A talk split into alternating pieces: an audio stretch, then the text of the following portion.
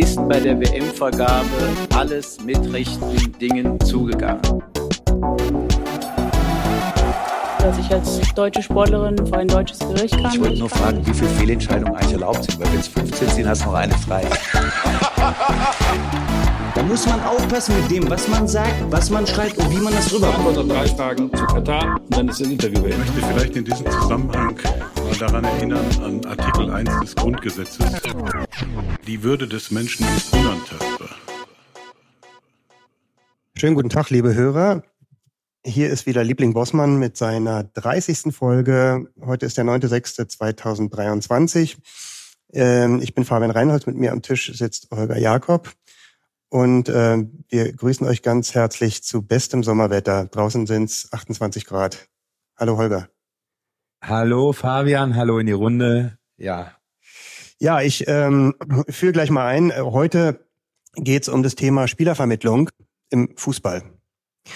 Und ähm, das ist ein Thema, was uns schon ganz nah, ganz lange auf den Nägeln brennt. Ähm, Dazu wollten wir immer mal eine Folge machen. Wir wollten aber auch dazu immer Experten haben, mit denen wir ein Interview machen können ähm, und Infos aus erster Hand bekommen, weil Spielervermittlung so ein bisschen so eine graue Wolke irgendwie ist. Äh, man weiß ein bisschen was aus der Praxis, ähm, aber genaueres, was so Spielerberater eigentlich eigentlich machen, äh, welchen Background sie haben, ähm, wie so die Interessenlagen sind ähm, und ob die, ob es wirklich so schlimme Gauner sind oder eigentlich ganz feine Menschen.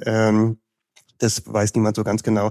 Da wollten wir mal ein bisschen Licht ins Dunkel bringen. Ich weiß nicht, ob wir es geschafft haben. Zumindest haben wir zwei Interviews, die wir im Rahmen dieses Podcasts hier einbetten. Die Interviews haben wir schon vor dem, der heutigen Aufnahme geführt, ist sogar schon ein bisschen länger her. Holger, du hast mit Jonas Bär-Hoffmann gesprochen. Ähm, das war, glaube ich, Ende April. Und ähm, dann haben wir mit der Spielerberaterin Jasmina Czovic äh, gesprochen, Holger und ich, als wir auf dem Spobis waren. Ähm, und haben jeweils so ungefähr 30-minütige Interviews, die wir euch dann nachher auch im Rahmen dieser Folge einspielen. Ähm, zunächst mal, Holger, du bist frisch examinierter Spielerberater. Erzähl mal. Korrekt. Korrekt. Also danke für die Einleitung und ähm, die Interviews waren wirklich äh, sehr toll. Also es lohnt sich auf jeden Fall, die beiden Interviews äh, anzuhören. Ähm, beide extrem äh, äh, reich an Wissen und ähm, extrem in ihrer jeweiligen äh, Materien äh, drin. Insofern hört da gern rein. Ja, und ähm, jetzt äh, zu meinem äh, äh, neuen Werdegang als, als Spieler, und äh, berate auch hin und wieder Spieler und Berater auch dazu. Und da war mein Ansatz, dass ich auf jeden Fall dieses FIFA-Examen auch ähm, äh, ablegen will, um da alle Möglichkeiten auch weiterhin zu haben. Ähm, das, äh, die, das neue Reglement, das sogenannte FFAR, ist am 9.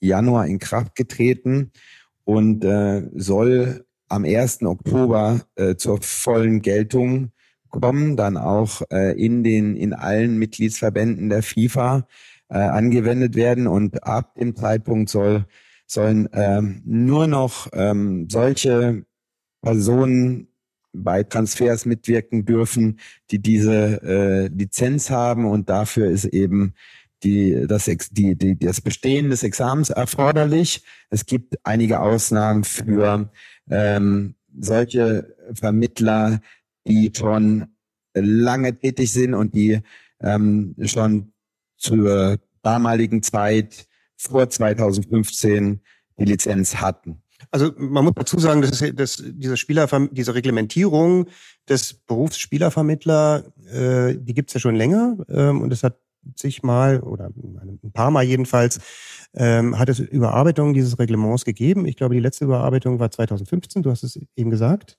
Ähm, da äh, war aber, glaube ich, keine Lizenzvoraussetzung, also beziehungsweise fiel die Lizenzpflicht da wieder weg, die, die vormals dann einmal eingeführt worden war, ähm, bei einer der, äh, der vorherigen Novellierungen. Ähm, und jetzt ist sie wieder da. Kannst du sagen, was, was eigentlich der, der Knackpunkt ist, ähm, warum, warum es jetzt wieder eine Lizenz gibt? Es soll eben die Qualität von eine gewisse Qualitätsstandard von Beratern und Vermittlern da sein und dann hat man ähm, dieses neue FFAR ausgearbeitet und mit dem Ziel eben äh, diesen diesen Markt wieder ähm, durch eine Lizenz insbesondere zu regulieren.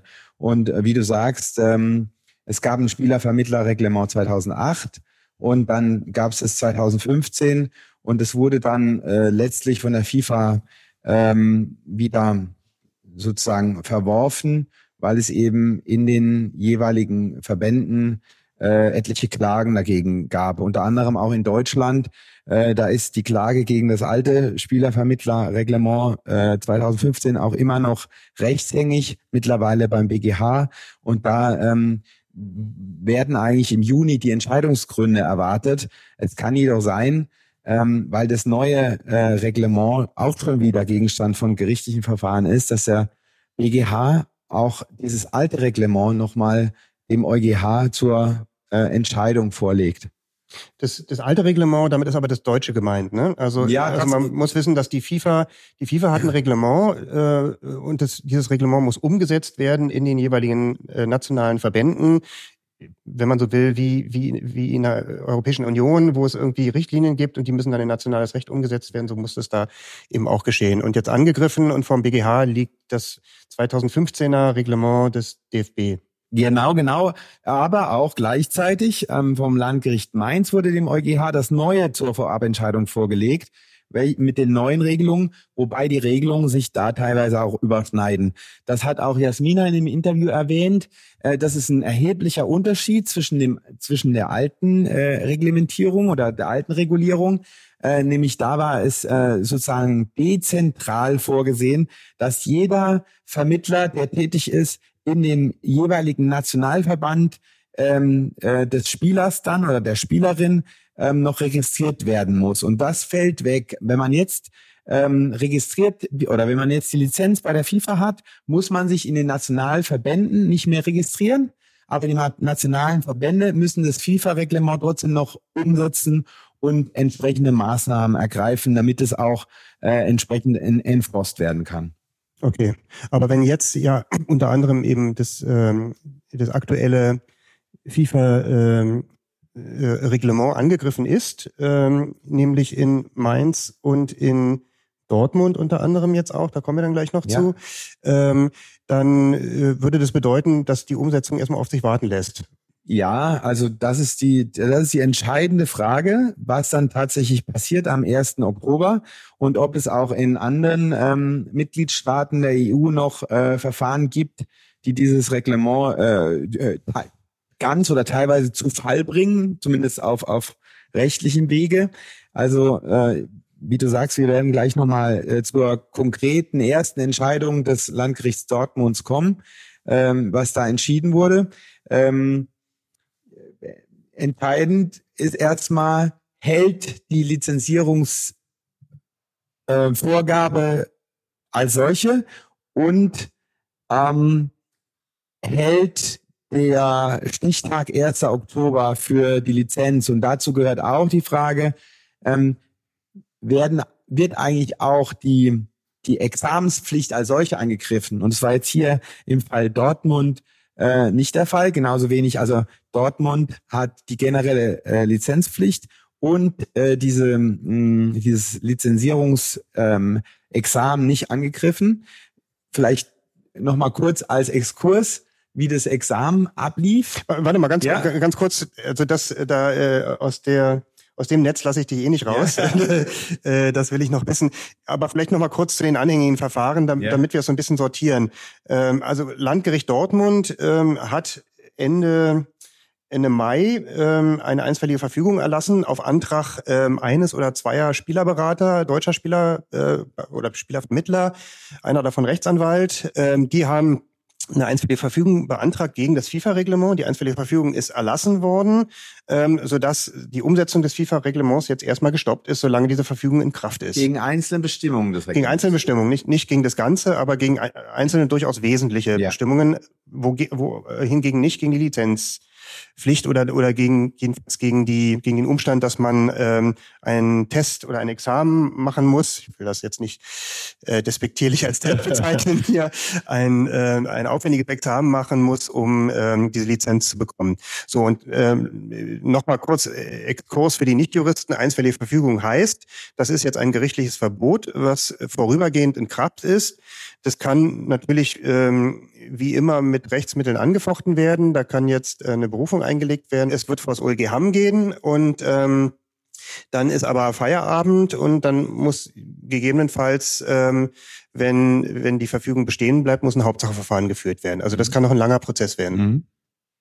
Ähm, was, äh, was stört die Spielerberater oder was stört denn die Antragsteller an diesem neuen Reglement vor allem? Also es sind ja einige Punkte, die da angegriffen wurden, aber was, was sind so die wesentlichen? Was würdest du sagen? Also äh, gehen wir jetzt zuerst mal äh, Landgericht Dortmund durch. Ja, ja? das, ja hm? Okay.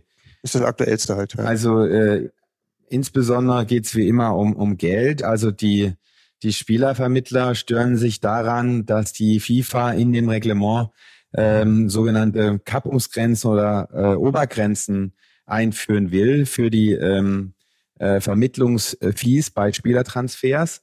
Und, ähm, und das, ähm, das wollen sich die Spielervermittler nicht gefallen lassen. Kannst du kurz sagen, wie diese Kappungsgrenzen sind? Ja, äh, das ist in Artikel äh, 15 des FFAR geregelt.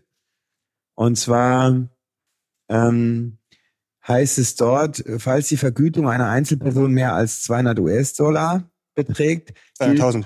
äh, 200.000 US-Dollar beträgt, gilt für die jährliche Überschreitung dieses Betrags eine Honor Honorarobergrenze in Höhe von drei Prozent. Falls der Football Agent eine Einzelperson oder eine aufnehmende Körperschaft vertritt, ähm, ah, das war ein bisschen falsch betont, äh, drei Prozent oder sechs Prozent, falls er beide Parteien vertritt, also Spieler und den äh, aufnehmenden Verein. Ja. Mhm. Und äh, unterhalb äh, dieser 200.000 US-Dollar Grenze ge ge gibt es äh, eben fünf Prozent äh, als Obergrenze. Okay, gut. Ja? Ja.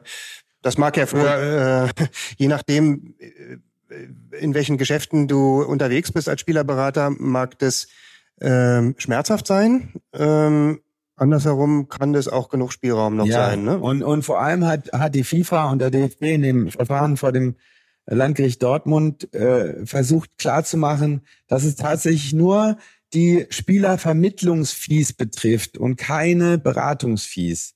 Mhm. Und äh, das ist scheinbar nicht beim Landgericht Dortmund angekommen, weil das Landgericht Dortmund, und das sind das die Entscheidungsgründe, eigentlich zunächst mal verneint, dass es sich bei dem FFAR äh, generell um, um eine Regelung zur ordnungsgemäßen Durchführung eines Fußballwettbewerbs handelt. Und dann wird verneint, dass es ein äh, legis, legitimes Ziel im Sinne der Mekka-Medina-Rechtsprechung gibt, die mit äh, der Regulierung dieses Marktes verbunden ist. Und ähm, das würde ich dann äh, schon mal in, in Zweifel äh, ziehen, diese, diese pauschale Behauptung. Ähm, was man aber durchaus sagen kann, dass sich die Antragsteller große Mühe mit ihren Anträgen gegeben haben. Die sind sehr ausführlich und sehr gut begründet. Ähm, es, man hört auch immer wieder, dass die Entscheidung sehr gut begründet sei, sei was ich allerdings ähm, anders sehe aus, aus diesen eben schon genannten Gründen, weil das äh, Landgericht Dortmund eben ähm, äh, schnell eine, schnell den, den Ausweg, äh, den, den, also einen Exit findet, um aus dieser ganzen Prüfung ähm, Rechtfertigung dieser Wettbewerbsbeschränkungen, äh, die, die mit diesen Regelungen einhergehen, äh, zu finden. Ja, also nochmal äh, kurz Exkurs, wir sind mal wieder am Kartellrecht, wie so, wie so häufig im Sport, wie inzwischen fast immer, ähm, also die kartellrechtlichen Entscheidungen mit Bezug zum Sport, äh, die nehmen rapide zu, ähm, Stichwort Super League, ähm, wo wir immer noch gespannt auf, das, auf die Entscheidung des EuGH warten. Kartellrecht äh, haben wir im Prinzip immer dann, wenn Verbände irgendwelche Regularien in die Welt setzen, weil die Verbände Monopolisten sind ähm, in ihrem jeweiligen äh, Sportbereich und ähm, und deswegen dem Kartellrecht unterworfen, ne? weil sie in, weil sie auch wirtschaftlich tätig sind und die die Regularien sich auch wirtschaftlich auswirken, bist du dann immer gleich im Kartellrecht drin. Ja, ganz genau. Also wir können gern mal die einzelnen Tatbestandsvoraussetzungen durchgehen. Hat äh, das Landgericht Dortmund auch sehr schön gemacht. Zunächst mal Anwend Anwendbarkeit des deutschen bzw. europäischen Kartellrechts. Da gilt immer das sogenannte Auswirkungsprinzip. Wenn sich eine Regelung oder ein Beschluss auf den jeweiligen Markt auswirkt, ist dann auch deutsches bzw. europäisches Recht anwendbar, was hier äh, bei dem äh, Vermittlermarkt auf jeden Fall der Fall ist. Äh, dann äh, prüft man die Voraussetzungen des äh, Paragraph 33 Absatz 1 GWB beziehungsweise dann äh, direkt den Artikel 101 AEUV. Äh, die decken sich in, der, in, dem, in, ihrem Inha in ihren Inhalten. Ähm, notwendig ist, was ähm, eine wirtschaftliche Tätigkeit damit verbunden ist. Äh, das äh, mu muss man hier auch annehmen, weil es äh, eben um die Spielervermittler Dienstleistungen geht. Das sind wirtschaftliche Tätigkeiten. Dann muss äh, das Ganze von einem Unternehmen ausgehen. Der Unternehmensbegriff im europäischen Kartellrecht ist funktional zu verstehen. Deswegen hat man hier auch keine Probleme, äh, weil es äh, jede Tätigkeit im geschäftlichen Verkehr betrifft. Ähm, da gibt's auch einen, Hinweis auf die alte Rechtssache Pio äh, des ähm, Gerichts erster Instanz von 2005, wo, wo auch schon mal äh, die Spielervermittler äh, Tätigkeiten mh, hm, vor den Euro, vom Europäischen Gericht ähm, anhängig waren. Ähm, und dann ist man äh, bei den konkreten äh, Bestandsvoraussetzungen, es ist ein Beschluss im Sinne des Artikel 101 AEUV. Es reguliert nämlich den Markt für die Vermittlung von Fußballspielern. Und ähm, dann ähm, und das Landgericht Dortmund kommt zu dem Ergebnis, dass es äh, die einzelnen Regelungen sogar ein, ha ein sogenanntes Hardcore-Kartell in Form eines Preis- und Einkaufskartells darstellen, was eigentlich die schlimmste Form äh, äh der, der Kartellbildung äh, darstellt. Und, ähm, und dann äh, geht das Landgericht Dortmund. Die warum, warum konkret Preis- und Einkaufskartell? Das FFAR konkret die äh, Tätigkeit der Vermittler vorschreibt, die ähm, Kappungsgrenzen vorsieht mhm. und auch, ähm, ähm, da, da gehe ich jetzt gleich noch ganz kurz drauf ein, ähm, in ihren Handlungsspielräumen äh, die, die Spielervermittler in ihren Handlungsspielräumen ähm, beschneidet und es gibt dann auch keine Ausweichalternativen. Mhm. Ja? Also keine Preisfestlegung, aber zumindest durch die Kappungsgrenzen äh, äh, im Prinzip ein Preisrahmen geschaffen, genau, ein wirtschaftlicher genau. Rahmen ne, für die wirtschaftliche Exakt, also äh, durch das FFAR können die äh, Spielervermittler ihre Honorare nicht mehr freier Markt verhandeln. Ja. Mhm. Zumindest wenn es um Trans Spielertransfers geht. Mhm. Und ähm, jetzt nochmal zu den einzelnen Punkten, die tatsächlich angegriffen werden von den ähm, Antragstellern. Das ist einmal die diese Obergrenze der Vermittlungsprovision, die wird hier vom Landgericht ähm, Dortmund beziehungsweise von den Antragstellern als Entgeltkappungsgrenze bezeichnet. Dann gibt es, ähm, dann wurden diese Fälligkeitsregelungen des Artikel 14 FFAR ähm, angegriffen. Die sogenannte Schuldnerbestimmung ist auch in Artikel 14 FFA geregelt. Die Bedingungen ähm, äh, im Hinblick auf die tatsächliche Zahlung des Spielergehalts, die nämlich, äh, da, da heißt es nämlich im FFAR, nur wenn der Spieler sein Geld bekommt von seinem Arbeitgeber, dann wird auch die, ähm, die Zahlung an den, dann wird erst die Zahlung an den Spielervermittler fällig, was natürlich auch extreme Nachteile mit sich bringen kann. Und äh, was auch ähm, explizit angegriffen wurde, ist diese Regelung über die Einrichtung des sogenannten FIFA Clearinghouses, über die alle Zahlungen im Zusammenhang mit Spielertransfers abgewickelt werden sollen. Wurde auch angegriffen und wurde auch vom Landgericht als kartellrechtswidrig mhm. äh, verworfen. Und ähm, last but not least noch zwei Vorschriften. Ein, einmal das Verbot der Mehrfachvertretung wurde angegriffen und die äh, Offenlegungspflichten des Artikel 16 FFR. Auch da sagte, auch das hat äh, das Landgericht Dortmund kassiert. Also alle äh, Punkte, die die Antragsteller vorgebracht haben, wurden vom Landgericht Dortmund aufgenommen und als kartellrechtswidrig ähm, ähm, ja, kassiert. Eingestuft. Verbot der Mehrfachvertretung ähm, finde ich persönlich ganz spannend. Vielleicht äh, können wir das noch ein bisschen vertiefen. Ähm, das Reglement sieht vor, dass äh, Spielerberater künftig nicht mehr mehrere Parteien im Rahmen eines Transferprozesses vertreten können. Also äh, die äh, Grundregel ist, äh, dass der Spieler seinen äh, Berater oder Spielervermittler beauftragt und in dem Verhältnis äh, dann auch die Zahlung erfolgt und nur ausnahmsweise kann auch der aufnehmende Verein auch vom äh, ähm, einen Auftrag erteilen an den Spielervermittler und das ist sozusagen äh, die die Ausnahme von dem Verbot schon wieder. Also eine Zweifachvertretung ist ausnahmsweise zulässig. Aber, Aber es gibt keine äh, drei eine Dreifachvertretung. Parteienvertretung mehr die durchaus äh, häufig der Fall war. Ja, also gerade uns, bei uns Juristen, da äh, kreuzeln sich ja da die Zehennägel, ähm, wenn wir an unsere Berufsordnung denken, äh, die ja richtigerweise den Interessenkonflikt verhindern will und deswegen Regeln vorgehalten hat, äh, die es Anwälten verbieten, zwei Parteien gleichzeitig zu vertreten, also die sozusagen miteinander irgendwie einen entweder einen Rechtsstreit haben oder ähm, oder irgendwie eine rechtliche in einer rechtlichen Beziehung zueinander stehen. Warum? Weil man natürlich äh, unterschiedliche Interessen verfolgt und sozusagen nicht der Herr zweier Auftraggeber sein kann und beide damit glücklich machen. Ne? Also das ist einfach ein Problem, was mich auch schon immer an diesem Spielerberater-Business irgendwie gestört hat. Aber da gibt's ja die Regel, dass wenn beide Parteien davon wissen, dass der Makler von beiden Parteien gezahlt wird, dann ist es ausnahmsweise zulässig und genauso ist es jetzt hier auch in dem neuen FFAR geregelt. Ja, also mhm. äh, ähm, äh, das ist dann auch, also ich finde es dann auch legitim. Was vielleicht ganz interessant ist äh, für alle, die äh, auch mal in dem Spielervermittler-Business äh, tätig sein wollen, man muss ein Gewerbe anmelden.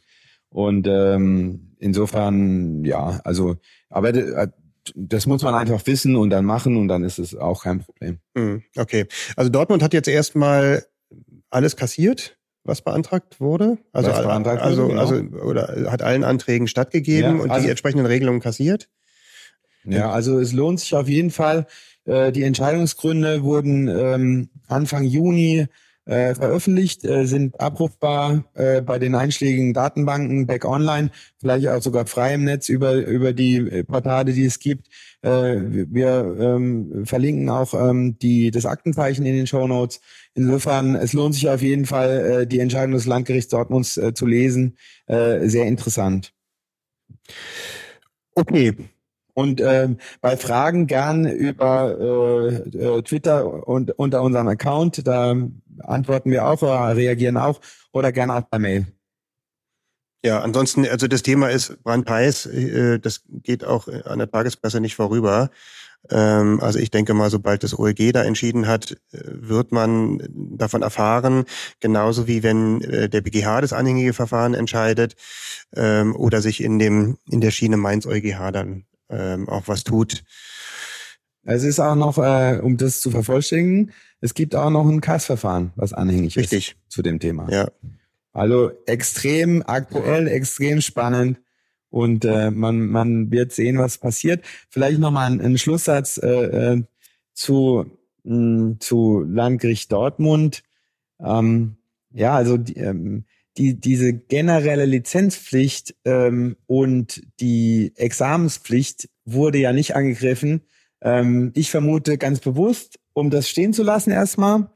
Ähm, äh, trotzdem aus meiner Sicht, wenn man sich es, das, wenn man das mitdenkt, dass die Lizenzpflicht und äh, die Examenspflicht auch mit angegriffen werden könnten, äh, dann, dann hätte sich das Landgericht Dortmund es wahrscheinlich schwerer äh, machen müssen in der Begründung, weil ich denke, dass ähm, die Lizenzpflicht schon unmittelbar mit der ordnungsgemäßen Durchführung eines sportlichen Wettbewerbs zusammenhängt.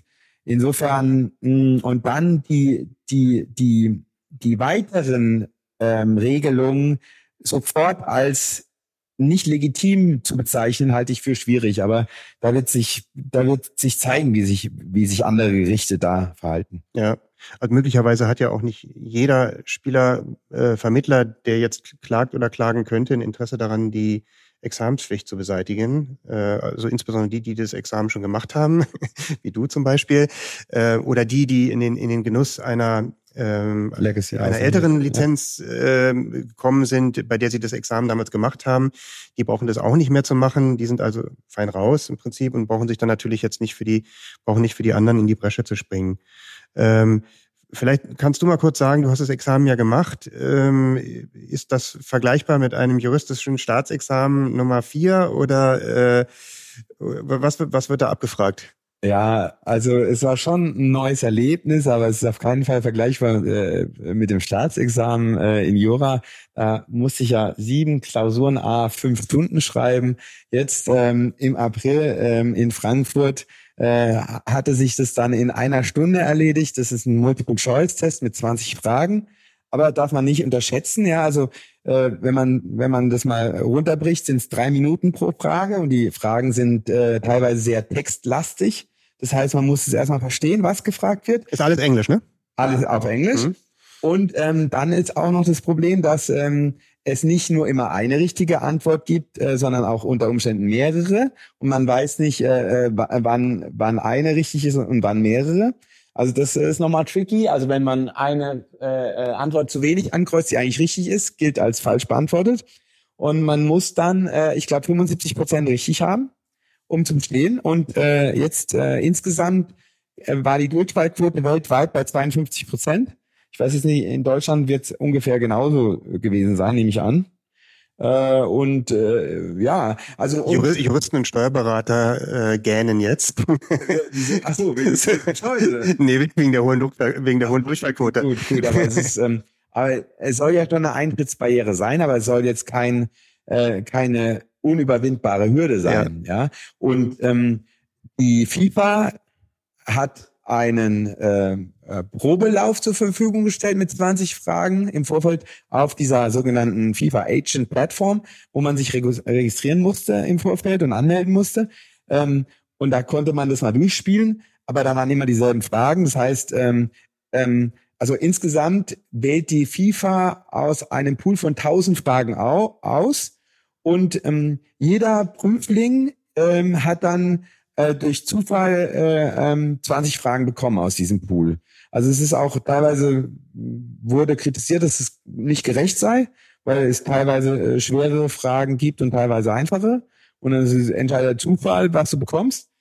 Äh, kann man sich darüber streiten. Also ich finde es ganz gerecht, weil die Fragen, die, die diese tausend Fragen sind ja, und jetzt kommt äh, mein eigentlicher Punkt, aus diesen äh, sogenannten FIFA Agent Exam ähm, Materials, die zur Verfügung gestellt werden. Es sind ungefähr 500 Seiten mit allen Regularien der FIFA, die im Zusammenhang mit äh, Spielertransfers und Spielervermittlertätigkeit eine Rolle spielen. Und die konnte man sich im Vorfeld natürlich reinziehen, komplett. Das ist natürlich sehr aufwendig.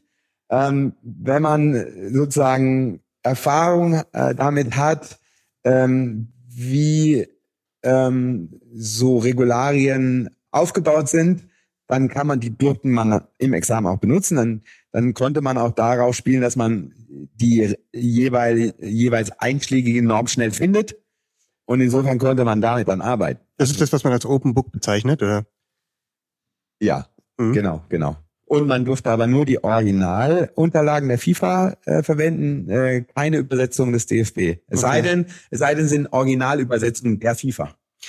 Auch hier, ähm, auch, auch hier äh, grinst der Jurist, äh, weil, äh, weil, weil er weiß, die Nicht-Juristen wissen das nicht. Wir konnten natürlich im Staatsexamen auch immer die Gesetze benutzen und nicht nur die Gesetze, also jedenfalls im zweiten Staatsexamen, dann auch noch die Kommentare. Also im ersten, aber nochmal, äh, im ersten Examen nur Gesetzestexte. Im ersten Examen nur Gesetzestexte, im zweiten Examen auch Kommentare. Äh, bringt häufig trotzdem nicht so viel, nee, weil man hat ja kaum also Zeit. Kommentare habe ich, glaube ich, wirklich nicht verwendet. Ja. Okay, na dann ähm, hättest du vielleicht machen sollen. nee, das ist schon ganz gut.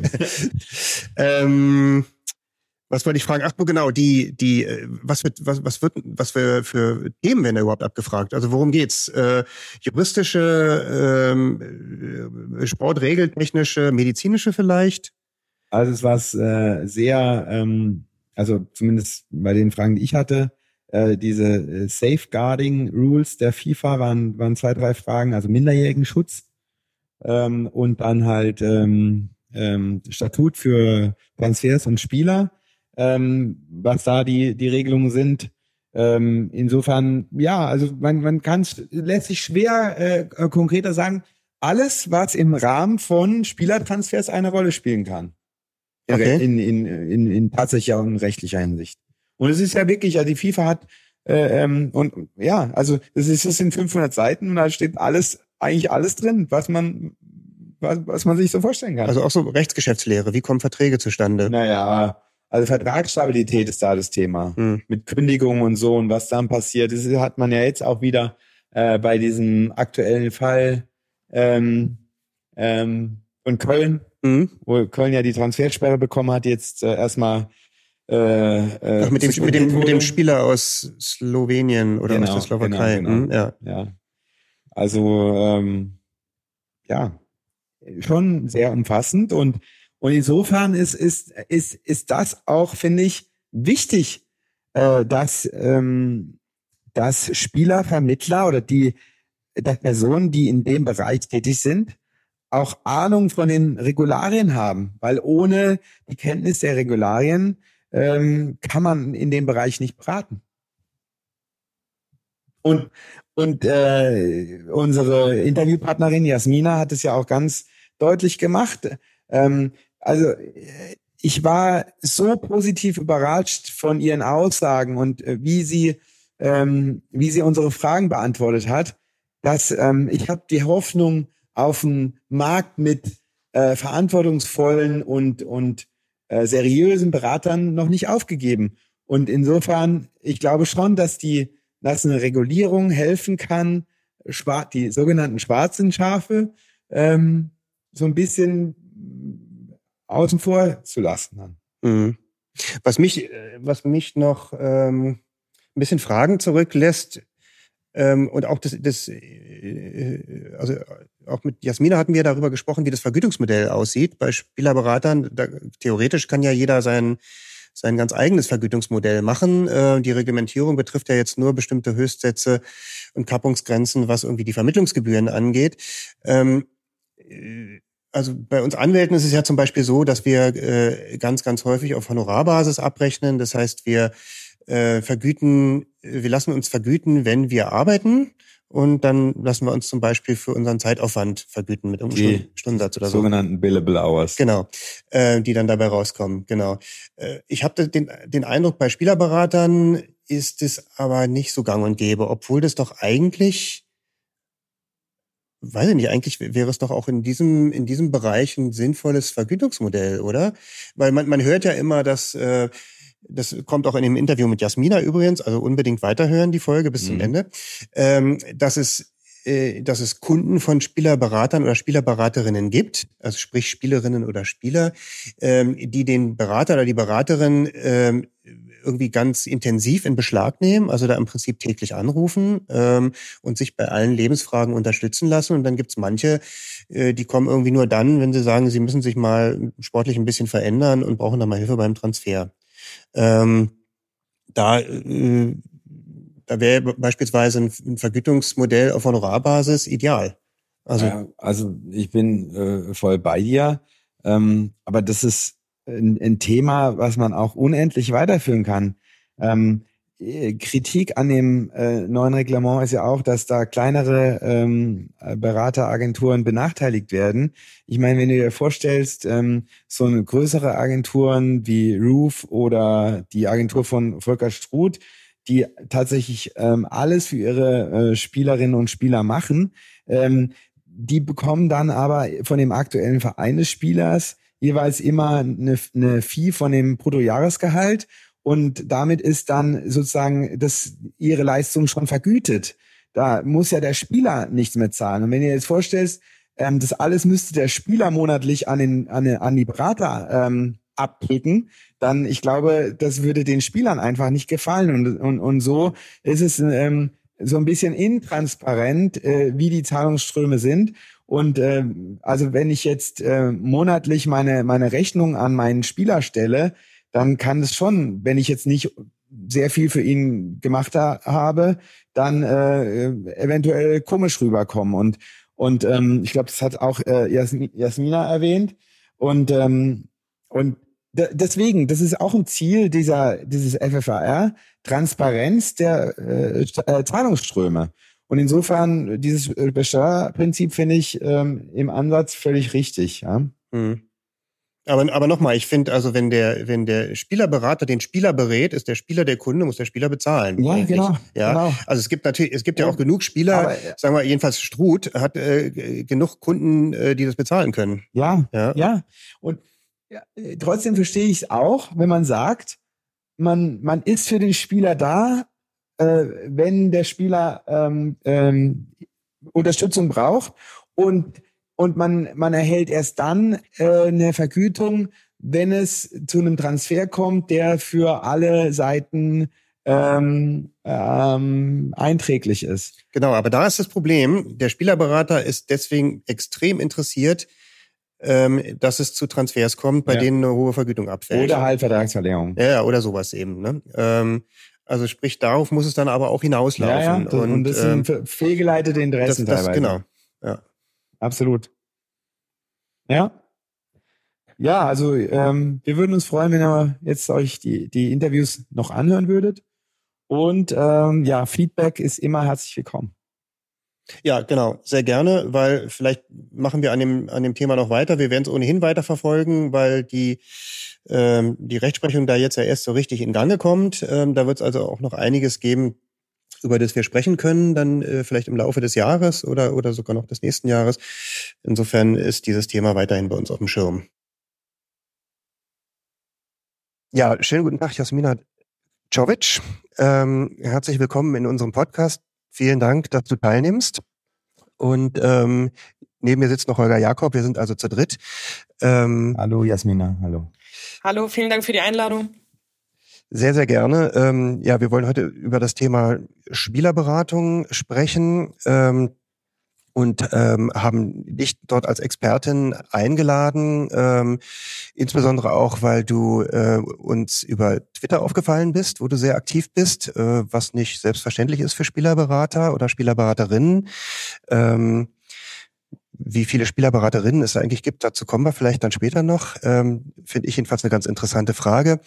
Kurz vorweg ähm, an unsere Hörer, Wundert euch nicht, wenn ihr im Hintergrund möglicherweise ein paar Nebengeräusche ähm, hört. Das ist so ein bisschen Fahrstuhlmusik, die wir hier im Hintergrund haben. Wir sind nämlich auf dem Spobis ähm, Holger und ich und nehmen von dort aus in so einer Silent Area auf, die aber eben leider nicht so silent ist.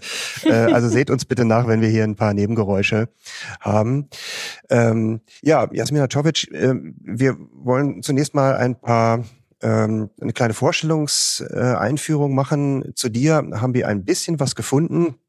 Ähm, ich gehe das mal durch. Ähm, du leitest gemeinsam mit Brian Eilert, die Agentur Women's Football Agency. Ihr sitzt in München. Und Frankfurt? Äh, in München und Frankfurt. Ihr vertretet äh, oder beratet diverse Fußballerinnen, ähm, noch aktive Fußballerinnen. Äh, da habe ich Laura Freigang und Laura Benker zum Beispiel ausgemacht.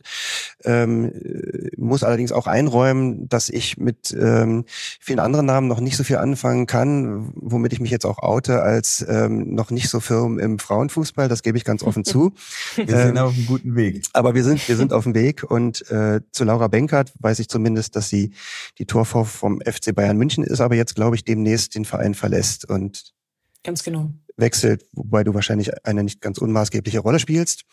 Ähm, Ansonsten ähm, haben wir gefunden, dass zu eurem Portfolio auch Spielerinnen wie Nadine Angerer und Simone Lauder und Ariane Hingst gehören. Ähm, mit denen können wir in jedem Fall eine ganze Menge anfangen und sicherlich auch viele unserer Hörer.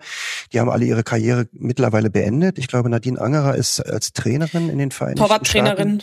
Genau, bei Portland Dawns, sehr angesehene Trainerin in, in der NWSL, beziehungsweise generell in Amerika eine sehr angesehene Trainerin und äh, mit Natze haben wir natürlich immer noch, arbeiten wir noch immer zusammen. Und äh, mit den anderen beiden, die haben wir natürlich äh, viele Jahre begleitet. Ähm, manche kürzer, manche länger, je nachdem, ähm, was anstand oder wo sie äh, hin transferiert wo äh, werden wollten. Ähm, genau, aber mit Nadine arbeiten wir immer noch zusammen. Ja, du hast, ähm, wie wir gelesen haben, mit 21 Jahren angefangen in dem Business. Ähm, korrigier Genau. uns, wenn das falsch ist. Äh, also so ungefähr so 2014 muss das gewesen sein. Ist das, ist das korrekt? Genau, Ja. genau. Ähm, und ähm, hast damals Sportmanagement und Wirtschaft in Jena studiert. Ähm, und da hast, hattest du dann irgendwann Kontakt bekommen zu einer Spielerin, ich glaube aus Kanada, die Genau. äh, sich erhoffte, irgendwie in den deutschen Fußball transferiert werden zu können, vermittelt werden zu können. Und das hast du geschafft. Vielleicht kannst du Ganz dazu mal kurz genau. was erzählen. Gerne, gerne. Ähm, ja, das war eigentlich eine total verrückte Geschichte. Ich habe mich zwar schon immer für den Beruf Spielerberatung, Spielervermittlung interessiert und ähm, wusste aber nicht so genau, wie ich da jetzt Fuß fassen kann. Gleichzeitig habe ich mich auch für Vereinsmanagement äh, generell interessiert und habe ein Praktikum gemacht, damals beim FFUSV Jena, heute heißen sie FC Carl Zeiss Jena. Habe dadurch natürlich viele Spielerinnen kennengelernt, ähm, musste mich auch um viele Spielerinnen im Verein kümmern, also bei der Wohnungssuche oder einfach, wenn irgendwas anstand, wenn es ein Problem gab, ähm, als Ansprechpartnerin zur Verfügung stehen. Und ähm, mit zwei, drei Spielerinnen war ich ein bisschen enger befreundet. Ähm, und eine davon war eine kanadische Nationalspielerin, die meinte dann einfach zu mir, hey, ich habe eine Freundin aus, aus Kanada, die würde gerne nach Deutschland wechseln, magst du ihr nicht helfen? Und natürlich, wenn man, wenn man so ein Angebot bekommt oder so eine Nachfrage, äh, da sagt man nicht sofort, ja, klar, mache ich. Man denkt natürlich erstmal drüber nach und stellt sich erstmal die Frage, was typisch, vielleicht auch typisch für Frauen ist, kann ich das überhaupt? Habe ich da überhaupt die Fähigkeiten dazu und kriege ich das überhaupt hin? Also man zweifelt erstmal. Und ja, ich habe mich dann hingesetzt, habe das Ganze einmal durchgespielt, habe mir den ganzen Prozess aufgeschrieben, was ich machen muss, was ich dafür brauche. Und ja, das war im Winter 2014. Und kurz nach Weihnachten habe ich dann äh, E-Mail-Adressen zusammengebastelt von Sport, äh, direkt, äh, Sportmanagern, von äh, Trainern, von Trainerinnen und habe mir Nummern versucht zu besorgen und die Leute dann angerufen, E-Mails rausgeschickt. Und es gab einige Absagen. Bei manchen habe ich gar keine Rückmeldung bekommen. Und ein Anruf kam dann, da saß ich zufällig mit meinen Eltern im Auto, weil ich da zu Besuch war. Und es war dann der Sven Karlert vom SC Sand, mich angerufen hat und gemeint hat, ja, wir finden die Spielerin total interessant. Wir würden sie gerne mal zum Probetraining einladen. Wann kann sie kommen? Und äh, allein vom Lebenslauf her interessant oder hattest du da Videos direkt mitgeschickt? Ähm, ich habe mich wirklich extrem gut vorbereitet, eigentlich besser, als man das damals überhaupt gemacht hat. Ich habe wirklich einen äh, schönen Lebenslauf gemacht. Ich habe ein Video zusammengeschnitten und äh, ich glaube, das kam ganz gut an. Ich glaube, wenn ich die, das Video nicht gehabt hätte, ähm, hätte ich sie nicht unterbekommen. Ja, cool. Weil da gab es natürlich damals auch ähm, WeTransfer gab es damals gar nicht, also konntest das Video eigentlich gar nicht rüberschicken, musstest Ja. auf YouTube hochladen, dann den Link Ja. verschicken und du musstest auch erstmal an Videoaufnahmen kommen von Spielerinnen, die jetzt nicht Superstars sind. Das war auch eine große Herausforderung. Aber das hat Gott sei Dank gut geklappt. Ich musste auch den, beziehungsweise meine Familie musste den Flug vorstrecken von der Spielerin, weil der Verein das nicht zahlen wollte. Die sind natürlich auch auch ein paar Mal auf die Schnauze gefallen, weil sie den Flug bezahlt haben und dann haben die Spielerinnen den Flug nicht angetreten. Aber bei mir hat das Gott sei Dank gut geklappt. Ich habe das Geld dann auch zurückbekommen, als der Transfer dann stand. Und somit habe ich dann meine erste Spielerin vermittelt. Sehr cool. Und ähm, ja, jetzt sind es mehr geworden. Ähm, äh, Frage, vertretet ihr oder hast du dich spezialisiert ähm, auf die Beratung von Frauenfußballerinnen, also Fußballerinnen oder ähm, sind da auch Männer im Portfolio? Ähm, es sind eigentlich hauptsächlich Frauen. Es kommen immer mal so kleinere Anfragen bei den Männern, weil wir auch sehr gute Kontakte in die USA haben und uns da auch sehr gut auskennen. Aber ich würde mich jetzt nicht als Expertin bei den, bei den Männern bezeichnen, sondern eben bei den Frauen. Und da sind natürlich auch einige Dinge laufen da ein bisschen anders. Es verändert sich ja natürlich jetzt gerade in den letzten zwei Jahren sehr, sehr viel. Und äh, es passt sich immer mehr auch an die Männer an, aber ich habe mich auf die Frauen spezialisiert und das macht mir auch am meisten Spaß. Ich meine, der, der Markt bei den Männern, ihr wisst es sicherlich auch, ähm, da gibt's super viele Berater, da ist das Abwerben noch viel extremer als bei uns. Und ähm, ich bin auch vom Typ jetzt nicht jemand, der jetzt zum Spieler hingeht und ihn anfleht, mit mir zusammenzuarbeiten. Ja.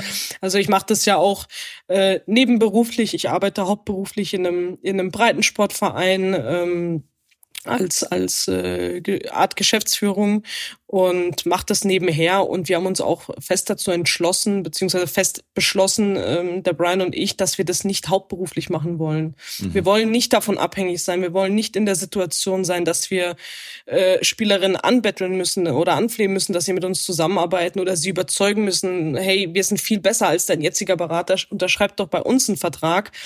Ähm, letzten Endes, wir wollen wirklich was Gutes tun für den Frauenfußball, wir wollen die Mädels unterstützen und wir machen das aus Leidenschaft. Und deshalb steht bei uns außer Frage, dass wir das hauptberuflich machen.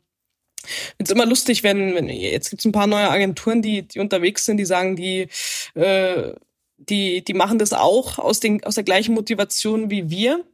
Gleichzeitig aber baggern sie jede Spielerin an, die ihnen über den Weg läuft. Ja. Ähm, da verstehe ich so ein bisschen dann nicht, wenn ihr das nicht davon von den Einnahmen abhängig seid und das nur aus, sagen wir mal, Spaß an der Freude macht oder aus Leidenschaft, warum baggert ihr dann jede Spielerin an oder versucht sie abzuwerben? Das passt irgendwie nicht zusammen. Aber wie, ja. Wie ist denn der Wettbewerb ähm, im Hinblick auf die Beratung von Fußballspielerinnen? Äh, sind da auch die, die großen Männeragenturen mit dabei ähm, oder halten die sich da eher raus? Äh, wie, wie viele Spielerberaterinnen gibt's eigentlich? Oder kennst du in Deutschland also, jetzt? Also wenn ich mal ins Jahr 2014, 2015 zurückschaue, damals waren wir in Europa, glaube ich, eine Handvoll. Und die meisten saßen in, in Deutschland. Also da gab es sehr, sehr wenige Berater. Und äh, ich würde auch sagen, ich habe damals meine Bachelorarbeit auch im Beratermarkt im Frauenfußball in Deutschland geschrieben. 80 Prozent der Spielerinnen hatten keinen Berater damals in der ersten Liga. Und jetzt mittlerweile gibt es schon sehr, sehr viele. Ähm, von den Männeragenturen sind vielleicht, ja, in Deutsch, ich spreche von Deutschland, sind vielleicht drei Großagenturen vertreten. Mhm. Der Rest sind alles kleinere, beziehungsweise auch Agenturen, die sich nur auf Frauenfußball spezialisiert haben oder eben Mischagenturen. Genau. Und äh, ist, ist dann äh, dein Schwerpunkt eher ähm, auf der Betreuung, auf der Betreuung der Spielerin oder tatsächlich ähm, äh, die, die, die Vermittlung, die, die sozusagen die Perspektiven, ähm, die Spielerin in, in einen anderen Club zu bringen? Was ist da dein ähm, Schwerpunkt? Mein Schwer ich habe eigentlich keinen Schwerpunkt. Ich mache eigentlich alles. Also ich mhm. vermittle, ich betreue, ich vermarkte, ich mache äh, Pressemedienarbeit für die Spielerin. Also eigentlich alles, was anfällt. Auch äh, verwaltungstechnische Sachen. Es gibt eine Spielerin, da äh, übernehme ich komplett das wirklich gesamte Management. Also die mhm. muss überhaupt nichts machen. Die äh, fokussiert sich nur auf den Fußball und rennt zu den Terminen, die im Kalender stehen, die ich hier eingetragen habe. Ja, so stellt ähm, man sich's vor. Und ich stelle mir das aber schwer vor, im Nebenberuf das so zu machen dann. So umfassendes Management für Spielerinnen, wenn du da daneben noch einen, einen anderen Beruf hast ist, ist sehr schwer. Also man muss natürlich sehr viele Abstriche machen. Also das muss jemand bewusst sein, wenn man das äh, nebenberuflich macht. Und das kann man natürlich auch nicht für 20 Spielerinnen machen. Also wir, wir fokussieren uns wirklich auch auf die auf die besseren Spielerinnen, also ähm, wollen uns auch verkleinern eigentlich und eher einen kleinen Kreis an Spielerinnen haben, mhm. anstatt jede jede Anfrage, die die reinkommt, anzunehmen. Also wir wollen nicht auf Masse gehen, sondern wirklich auf Qualität. Mhm. Und äh, ich habe das große Glück, dass ich in meinem Hauptjob flexibel bin. Also ich kann mir die, äh, die Zeiten so legen, wie ich möchte mit dem Arbeiten. Ich kann von unterwegs arbeiten. Ähm, ich arbeite sehr oft auch im Urlaub. Also es gibt nicht, ich mache jetzt mal das Handy drei Tage aus. Das funktioniert nicht. Das muss einem natürlich schon bewusst sein. Also das ist das, was ich in Kauf nehme, damit ich das so machen kann. Ähm, funktioniert die letzten zehn Jahre gut würde ich behaupten. Ähm, aber natürlich ist es, äh, ist es eine große Belastung, das ist klar.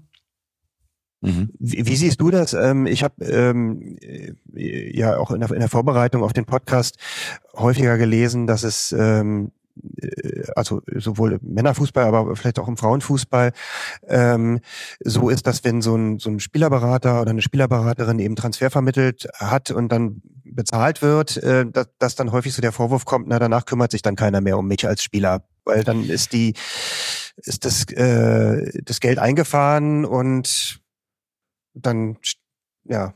Wie, wie, wie sind da deine Erfahrungen oder Also viele Vereine fahren jetzt das Modell, dass sie die Jahresprovision oder die Provision pro Vertragsjahr in zwei Hälften teilen. Also eine wird ausgezahlt im September und die andere im meistens im Februar.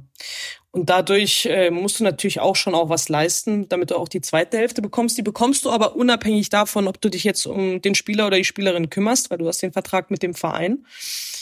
Aber ähm, ich würde sagen, aus eigener Erfahrung, ähm, es, es, ist, es ist nicht so einfach zu sagen mit dem Kümmern. Das, das ist schon ein bisschen komplizierter, weil es gibt Spielerinnen, um die musst du dich sehr viel kümmern. Da musst du theoretisch alles übernehmen. Wir haben eine Spielerin, da ist es der Fall. Da müssen wir wirklich sehr viel Zeit investieren. Und dann gibt es Spielerinnen, die sich einmal im Monat melden oder die sich nur melden, wenn sie was brauchen, wenn es ein Problem gibt. Und es gibt Spielerinnen, die hörst du gar nicht und die möchten das auch nicht. Die möchten nicht permanent äh, im Kontakt mit uns stehen. Die möchten nicht jede Woche wissen oder jede Woche, dass wir sie fragen, wie es ihnen geht. Die möchten, dass wir wirklich vermitteln, Vertrag aushandeln, passt. Dann hören wir uns in einem Jahr oder in zwei wieder. Und dass wir natürlich da sind, wenn es ein Problem gibt. Aber es ist jetzt auch nicht von jeder Spielerin gewünscht, dass wir permanent im Austausch stehen. Wie, wie läuft das mit den, mit den Verträgen, mit den Spielerverträgen? Ähm, gehen die über deinen Tisch? Ist das komplett deine Sache, dass du dir die Verträge anguckst? Äh, oder sind das ohnehin immer Standardverträge, dass man da gar nicht mehr so raufschauen muss? Oder bist du noch irgendwie, äh, suchst du dir noch anwaltliche Beratungen für sowas dazu? Wie machst du das? Ähm, bei den Spielerverträgen, die, das sind meistens oder im Regelfall ähm, Standardverträge, relativ unkompliziert. Äh, da muss man natürlich schauen, dass die vereinbarten äh, Konditionen alle, alle stimmen. Und natürlich auch auf die Wortwahl insbesondere. Aber bei den Sponsorenverträgen so, habe ich schon eine sehr nette Sportrechtsanwältin, die uns, die uns unterstützt. Und ähm, da schicke ich ihr das meistens durch und sie schaut sich das an, ob das passt, weil die Verträge mit den Sponsoren sind natürlich auch ein bisschen komplexer mhm. als jetzt mit den, mit den Vereinen. Und ähm, genau, da hole ich mir dann auch Unterstützung oder holen wir uns Unterstützung. Okay, wollen wir mal ein bisschen über das neue Spielervermittlerreglement sprechen? Vielleicht noch zum Abschluss äh, von dem Gerne. Blog äh, die Frage, ähm, wenn es jetzt zu einem Transfer kommt, von wem da in der Regel die Initiative ausgeht, eher von dem Club, der die Spielerin möchte, oder ähm, eruierst du das, wo, wo die Spielerin hinpassen könnte, oder sagt die Spielerin selbst, hey, guck mal für mich, äh, ich möchte gern da und dahin, oder gibt es da auch keine Regel? Ähm, eine Regel gibt's nicht, aber es gibt natürlich Spielerinnen, die mm, bestimmte Präferenzen haben, die sagen, ja, ich habe jetzt, weiß nicht, fünf Jahre in Deutschland gespielt, ich habe jetzt mal Lust auf Spanien. Kannst du mir was in Spanien suchen? Und dann ähm, habe ich in der Regel nicht ähm, noch keine Anfragen aus Spanien da, ähm, in den seltensten Fällen zumindest und kontaktiere dann mein Netzwerk in Spanien und äh, frage, ob Interesse besteht auf der Position an der Spielerin schickt die ganzen Daten durch. Ähm, es gibt natürlich unter unterm Jahr gibt's natürlich Anfragen von Vereinen.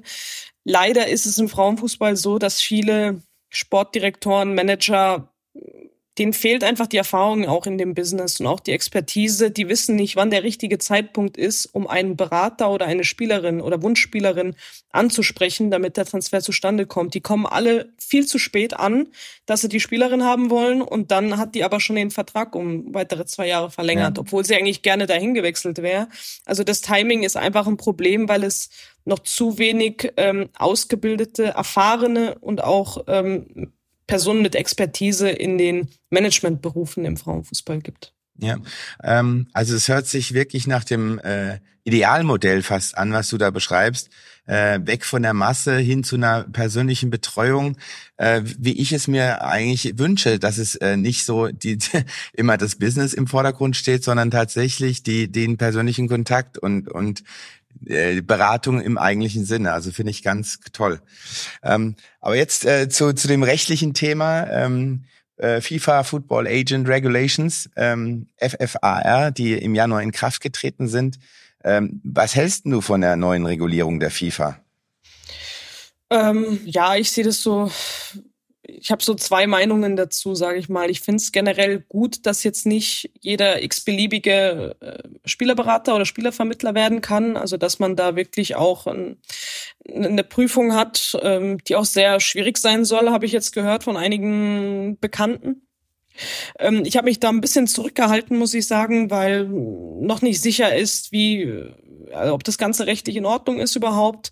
Und weil es natürlich, äh, beziehungsweise weil ich von einigen Kollegen auch erfahren habe, dass es vielleicht Ausnahmeregelungen gibt für Berater, die schon länger tätig sind oder die in bestimmten Verbänden registriert waren, äh, wie zum Beispiel in England. Und äh, deshalb warten wir da noch ein bisschen ab, bevor ja. wir da übereilig äh, irgend, irgend, irgendwas machen. Und das machen Kollegen von uns genauso. Und ja, also zu, zu, zur Lizenzierung, ich erlebe es gerade, wie es aktuell ist oder wie es die letzten acht Jahre war. Seit 2015 gibt es ja die Registrierung bei den Verbänden und das ist natürlich ein riesen, ja, riesengroßer Aufwand für, für Spielerberater. Du musst dich in jedem Nationalverband registrieren. Das ist Jeder das Nationalverband Problem, genau. hat eigene Spielregeln, hat eigene Kosten. In England sind 600 Pfund, die du zahlen musst. In Schweden sind es 1500 Euro, die du zahlen musst. Und dann vermittelst du eine Spielerin bei den Provisionen, die wir haben. Sagen wir mal, kriegst 2000 Euro Provision in Schweden, musst aber 1500 Euro als Registrierungsgebühr zahlen. Ja. Jedes Jahr pro, äh, pro äh, Spieljahr. Und äh, ich erlebe das jetzt auch gerade in Frankreich mit der Registrierung. Äh, also das ist, ich habe ja schon gedacht, dass der, dass der DFB bürokratisch und kompliziert ist, aber der französische Fußballverband, das ist, das ist nochmal ein anderes, ganz anderes Level, weil da kriegst ja. du auch keine Antworten auf Englisch, sondern nur auf Französisch. Äh, und was du alles einreichen musst, ist schon ähm, das ist schon extrem. Eine Kopie der Geburtsurkunde, Kopie, dass du hier in Deutschland ansässig bist, ein Passfoto. Äh, dann musst du einen Lebenslauf einreichen, dass du in, in dem Job schon länger arbeitest. Dann musst du einen Nachweis, dass du in anderen Verbänden auch schon mindestens ein Jahr ja. registriert bist. Also das ist schon sehr kompliziert. Ähm, deshalb erhoffe ich mir, dass es mit der Lizenz alles ein bisschen einfacher sein wird und ähm, bin gespannt, wie da die Entwicklung hingeht. Äh, ob man da nicht drum herum kommt, dass man die tatsächlich machen ja, muss. Ich frage ja. mich da natürlich auch, es gibt Berater, die sind 10, 20 Jahre im, im Business, die machen den Job, ähm, funktioniert auch alles und jetzt, äh, was passiert, wenn du die Lizenz nicht bestehst? Ja, also. Musst du, musst du dann deinen Laden zumachen oder? Ja. Ja, also du hast die, die wichtigsten Punkte schon angesprochen. Also äh, äh, Sinn und Zweck der Regulierung ist tatsächlich, dass es äh, eine globale Lizenz gibt und man nicht mehr in den nationalen Verbänden äh, äh, nochmal sich registrieren muss und äh, so eine so eine Hürde zu schaffen, dass man e-, eben sagt, dass es äh, nicht jeder machen können soll direkt. Also früher gab es ja eine Ausnahme für Familienangehörige auch, das ja. gibt's auch nicht mehr. Und insofern ähm, sind es ähm, legitime Anliegen erstmal der FIFA. Und ähm, was du auch gesagt hast mit der mh, hm, sozusagen Legacy-Registrierung, äh, also wer vor 2015 registriert war, da gibt's wohl Ausnahmemöglichkeiten. Mhm. Wie das jetzt, äh, wie das jetzt genau gehandhabt wird, äh, kann ich ja auch nicht sagen. Aber äh, die FIFA äh, äh, will das Ganze streng umsetzen. Und da darf man wirklich mal gespannt sein, was dann ab Oktober passieren wird. Hat sich das jetzt schon in deinem täglichen Arbeiten ausgewirkt? Ähm, äh, diese, diese Unsicherheit oder äh, die, diese neue Regulierung? Äh, wie reagieren die Clubs? Wie reagieren die, wie reagiert die Branche? Also die Clubs sind relativ entspannt alle. Also wir machen diese Registrierung, wie wir sie bisher immer gemacht haben, weiter. Und eigentlich sprechen wir gar nicht darüber. Und ich bin auch gespannt, welche, welche Möglichkeiten es geben wird, auch dieses Ganze zu umgehen, weil einige Berater haben das ja oder es gibt einige Möglichkeiten, die, sag ich mal, die Registrierung zumindest auch zu umgehen. Ja, also es haben ja viele auch gemacht, ähm, die gesagt haben, wir wollen uns nicht registrieren, wir lassen uns per Bonus über die Spielerin das Ganze auszahlen. Da brauchen wir wahrscheinlich auch gar keine Lizenz.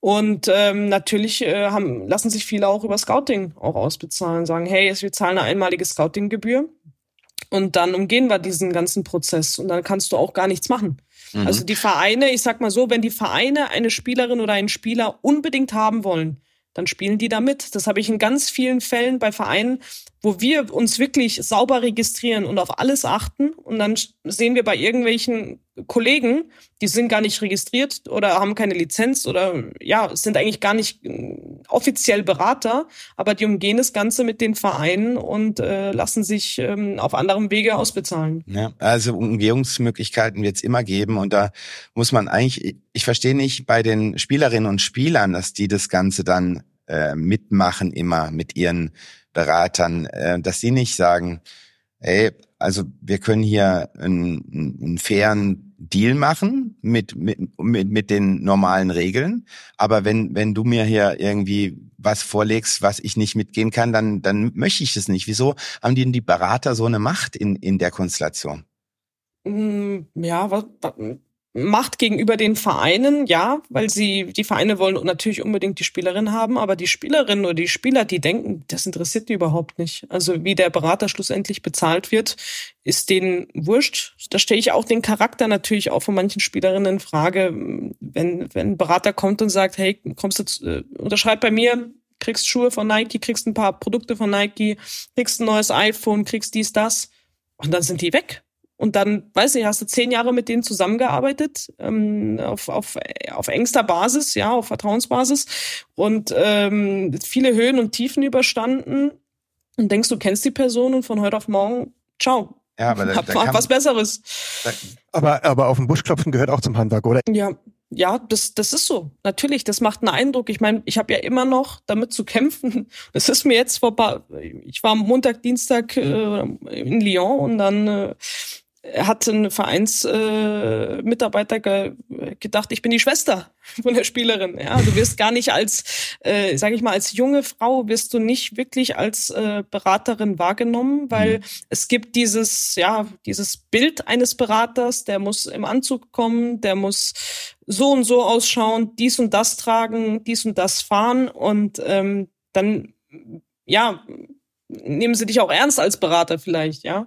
Aber ich sag mal, wenn du relativ jung bist, jetzt geht's, jetzt bin ich mittlerweile 30, jetzt hat sich das auch schon ein bisschen äh, verändert, aber damals mit 21, die haben alle gedacht, wer, wer, wer ist denn die Kleine? Also was machten die hier? Mhm. Und das hat natürlich dann auch Zeit gebraucht, bis du dann auch alle kennst und bis die sich dann auch, äh, ja, bis die dich dann auch mal richtig ernst nehmen. Aber ich hatte, was ich auch früher schon gesagt habe, ich hatte nie unang wirklich unangenehme Situationen. Also mit den Vereinen zumindest nicht, dass irgendjemand sich respektlos oder äh, ja von, von oben herab mir gegenüber verhalten hat. Das hatte ich nie. Das war immer gut, immer ein guter Austausch. Ähm, mein Sechser im Lotto war natürlich äh, mein äh, lieber Geschäftspartner und guter Freund, der Brian, den ich kennenlernen durfte und auch viele andere tolle Männer, die mich unterstützt haben. Ähm, in den letzten zehn Jahren und die mir Türen geöffnet haben und äh, sonst hätte das Ganze, glaube ich, auch nicht so funktioniert und wären wir auch nicht da, wo wir jetzt sind. seit wann arbeitest du mit Brian zusammen? Mit Brian arbeite ich zusammen seit seit 2016, glaube ich. Mhm. Also relativ schnell. Ich habe relativ fix gemerkt, ich werde es schwer haben, wenn ich wenn ich alleine bleibe, wenn ich mit 21 und dann noch so jung Spielerinnen anspreche, die die älter sind als ich. Das wird schwierig und dann habe ich mir gedacht, ich brauche eigentlich einen Partner, mit dem ich das zusammen mache. Am besten einen Mann. Dann haben wir eine gute Mischung auch ähm, drin. Eine jüng- jüngere Frau, bisschen älterer Mann, das, das kann gut funktionieren. Und habe Brian per Zufall eigentlich kennengelernt. Am Anfang war er auch nicht so interessiert, äh, wollte erstmal nichts wissen.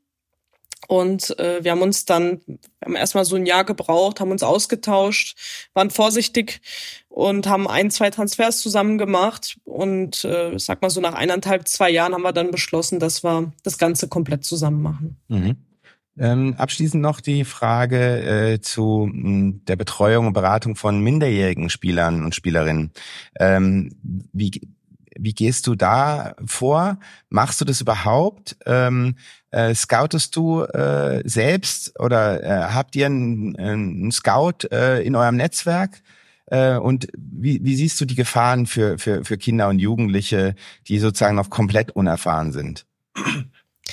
Ja, also ich bin, ich habe da eine spezielle Meinung dazu. Ich bin absolut gegen äh, Betreuung und Beratung von Minderjährigen, zumindest von deutlich Minderjährigen. Wenn die jetzt, weiß nicht, 17,5 oder so sind, dann ist es nochmal was anderes. Aber aktuell auch bei den Frauen stürzen sich die Berater teilweise auf U15, U17 Spielerinnen und äh, beraten die schon und die Eltern springen natürlich auch drauf an.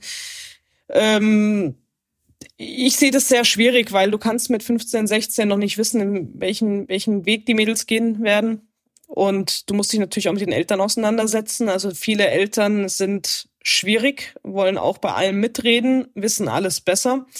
Ähm, das macht die Situation nicht einfacher. Das ist ein enormer Zeitaufwand, ähm, wo ich auch gesagt habe, den kann ich gar nicht leisten und möchte ich auch nicht leisten. Ähm, da äh, kümmere ich mich lieber um die volljährigen Spielerinnen, die mich, die mich dringender brauchen. Und es ist auch Fakt, dass die Vereine sich gut kümmern, also bei Minderjährigen. Wenn du noch keinen Profivertrag hast, dann kümmern sich die Vereine schon anständig und da brauchst du eigentlich auch keinen Spielerberater, meiner Meinung nach. Ja, ja. Also, und wenn die, wenn die älter werden, das ist natürlich was anderes. Wenn der erste Profivertrag ansteht, natürlich denkt der Verein ab einem gewissen Zeitpunkt erstmal an sich selbst und nicht an den Spieler. Und da ist es also die Notwendigkeit der Spielerberater oder Spielervermittler möchte ich nicht in Frage stellen. Die sind wichtig, die haben eine sehr wichtige Funktion. Aber ähm, ich sehe diese Notwendigkeit nicht bei 15-, 16-Jährigen. Ja, also äh, teile ich komplett deine Ansicht und ich würde mir wünschen, dass es mehr Berater, Beraterinnen wie dich gibt, geben würde. Danke, das ist sehr nett. Gut, ähm, dann sind wir schon fast am Schluss an, äh, angelangt. Ich hätte trotzdem gerne noch ähm, ein Statement von dir äh, allgemein zum Thema Frauenfußball. Ähm, Stichwort Turbine Potsdam. Ähm, die sind ähm, ja sang- und klanglos aus der Bundesliga abgestiegen, äh, haben eine eine unfassbar beeindruckende Historie. Ähm, und verschwinden jetzt aber so aus dem äh, aus dem hellen Rampenlicht des Frauenfußballs. Andere Mannschaften kommen hoch. Hertha BSC in Berlin schickt sich zum Beispiel an, da jetzt irgendwie auch doch groß einzusteigen. Ähm, und mit Hilfe von übernommenen Mannschaften, in dem Fall glaube ich Hertha Zehlendorf, äh, dann da das, das Ziel Bundesliga bald zu erreichen. Äh, Viktoria Berlin ist ambitioniert. Wie, wie siehst du das Ganze äh, mit Besorgnis, äh, dass am Ende dann irgendwie vielleicht nur noch die, die Männer-Bundesliga-Vereine dann auch den Frauenfußball äh, beherrschen oder wie siehst du das?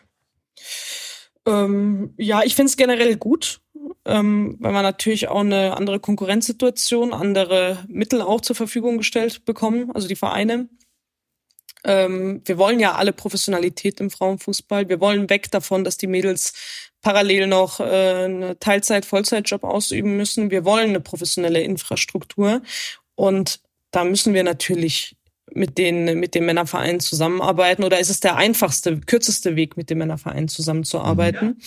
Das funktioniert sehr gut in Deutschland, muss ich sagen. Also was ich jetzt in Europa generell beobachte, klar, Bayern, Wolfsburg, Leverkusen auch, ähm, Hoffenheim, die haben wirklich eine, eine gute Infrastruktur, die bemühen sich sehr, äh, da was auf die Beine zu stellen, ist sehr positiv. Bei den reinen Frauenfußballvereinen und auch bei manchen Männerablegern ähm, ist es schon teilweise erschreckend. Also wie die Infrastruktur ist, wie die Kabinen ausschauen, wie die Fahrtwege sind, ähm, wie das, äh, ja, wie klein das Staff tatsächlich auch ist. Also manche haben gar keinen richtigen Teamarzt oder keinen festangestellten Physio. Ähm, ich war im März in, in, in England, in, bei Tottenham. Das war extrem beeindruckend. Ich meine, die sind fast abgestiegen aus der Liga. Das war jetzt ganz knapp, ähm, dass die sich halten konnten. Aber was dort gemacht wird und was dort geplant ist, ist wirklich Wahnsinn. Also das habe ich so nirgendwo anders erlebt. Und es gibt aber auch äh, top-europäische Vereine, ohne jetzt irgendwelche Namen zu nennen, äh, ja, wo die Kabine noch in einem Container ist. Ja, das sind Champions League-Sieger teilweise. Und ähm, das sind die Kabinen im, im, in, einem, in einem Container. Da gibt's äh, ja keine festangestellten Ärzte oder keinen festangestellten Mannschaftsarzt. Und da fragt man sich schon, wie das, wie das funktioniert. Da soll es natürlich auch Änderungen geben.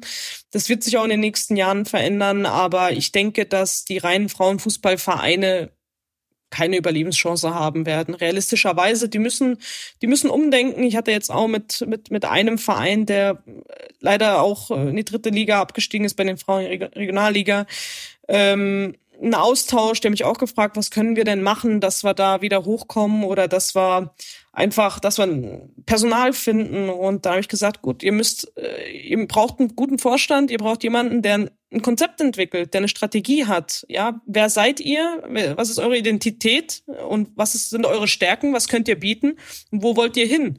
Das wissen ja viele gar nicht. Viele träumen immer noch davon, in die Bundesliga aufzusteigen. Das ist unrealistisch als reiner Frauenfußballverein oder in die zweite Liga. Das ist mit so viel Kosten verbunden. Das kann gar nicht funktionieren. Und äh, ich habe eine Empfehlung gegeben, wenn ihr als reiner Frauenfußballverein euch darauf konzentriert, die Jugend auszubilden für die größeren Vereine in Kooperation mit den größeren Vereinen oder mit den Männerablegern, ähm, dann kann man da ja eine gute Lösung finden, ja, für beide Seiten. Und da muss man natürlich ein bisschen umdenken. Und ich glaube, das wird dann auch in Zukunft äh, der Weg sein bei vielen reinen Frauenfußballvereinen. Okay, vielen, vielen Dank, Jasmina Czovic. Ähm, Gerne dass du da warst. Jetzt wird noch ein Foto gemacht hier. äh, ja, vielen Dank, äh, dass du bei uns im Podcast warst. Ähm, äh, dein Twitter-Handle ist jasmina-jovic. Ähm, da bist du relativ fleißig unterwegs, hast heute auch schon was getwittert ähm, über Schwierigkeiten mit äh, dem französischen Verband, Sprach, sprachliche Schwierigkeiten vor allem. Ähm, ja, viel Erfolg, viel Glück. Also Dankeschön. vielen, vielen Dank, super sympathisch, wirklich. Tausend Danke, Dank für deine Dank. Zeit. Ja. Sehr gerne. Hat sehr viel Spaß gemacht mit euch. Klasse. Bis bald. Bald. Ciao. Ciao. Hallo, liebe Hörer und Hörerinnen. Äh, ich begrüße euch zur, zum Interview mit Jonas Bär-Hoffmann, dem Generalsekretär der FIFPRO. Hallo Jonas, freut mich, dass du dir Zeit genommen hast äh, für ein kurzes Interview zu dem Thema. Gerne. Wie gesagt, Jonas B. Ähm, ich leite seit jetzt gut vier Jahren die FIFPro, was letztlich sozusagen der internationale Gewerkschaftsverband für Profifußballspieler ist. Ähm, unsere Mitglieder, also die Organisationen sind, sind in 65 Ländern auf letztlich allen Kontinenten, ähm, von denen vereist mal abgesehen. Ähm, und wir vertreten da kollektiv letztlich die Interessen von knapp 65.000 Spielern und Spielerinnen ähm, zu allen möglichen Themen. Ich selber komme eigentlich wirklich aus diesem Spielervertretungs ähm, dieser Bewegung, ähm, aber eben nur im Kollektiven, nicht jetzt, wie wir heute sprechen werden, Agenten und, und Vermittler, sondern wirklich nur kollektive Vertretung über Gewerkschaften. Habe hier in Deutschland eine Zeit lang äh, für die Basketballspieler gearbeitet, auf europäischer Ebene viel mit den EU-Institutionen, also die, die Sportpolitik äh, unter den neuen EU-Verträgen zum Leben erweckt wurde. Und jetzt seit gut ja, fast elf Jahren mittlerweile im Fußball, ähm, in ein, allen möglichen Rollen ähm, ja, es ist ein, immer noch ein sehr, sehr spannender Auftrag, so, so eine diverse Gruppe an Athleten zu vertreten in einem durchaus komplizierten Geschäft. Fußball. Ihr hört schon, äh, was für eine Dimension es hat, äh, was Jonas da macht. Äh, 65.000 Mitglieder, es sind unglaublich. Und deswegen haben wir uns auch vorgenommen, äh, noch, eine, eine richtige Folge mit Jonas aufzunehmen.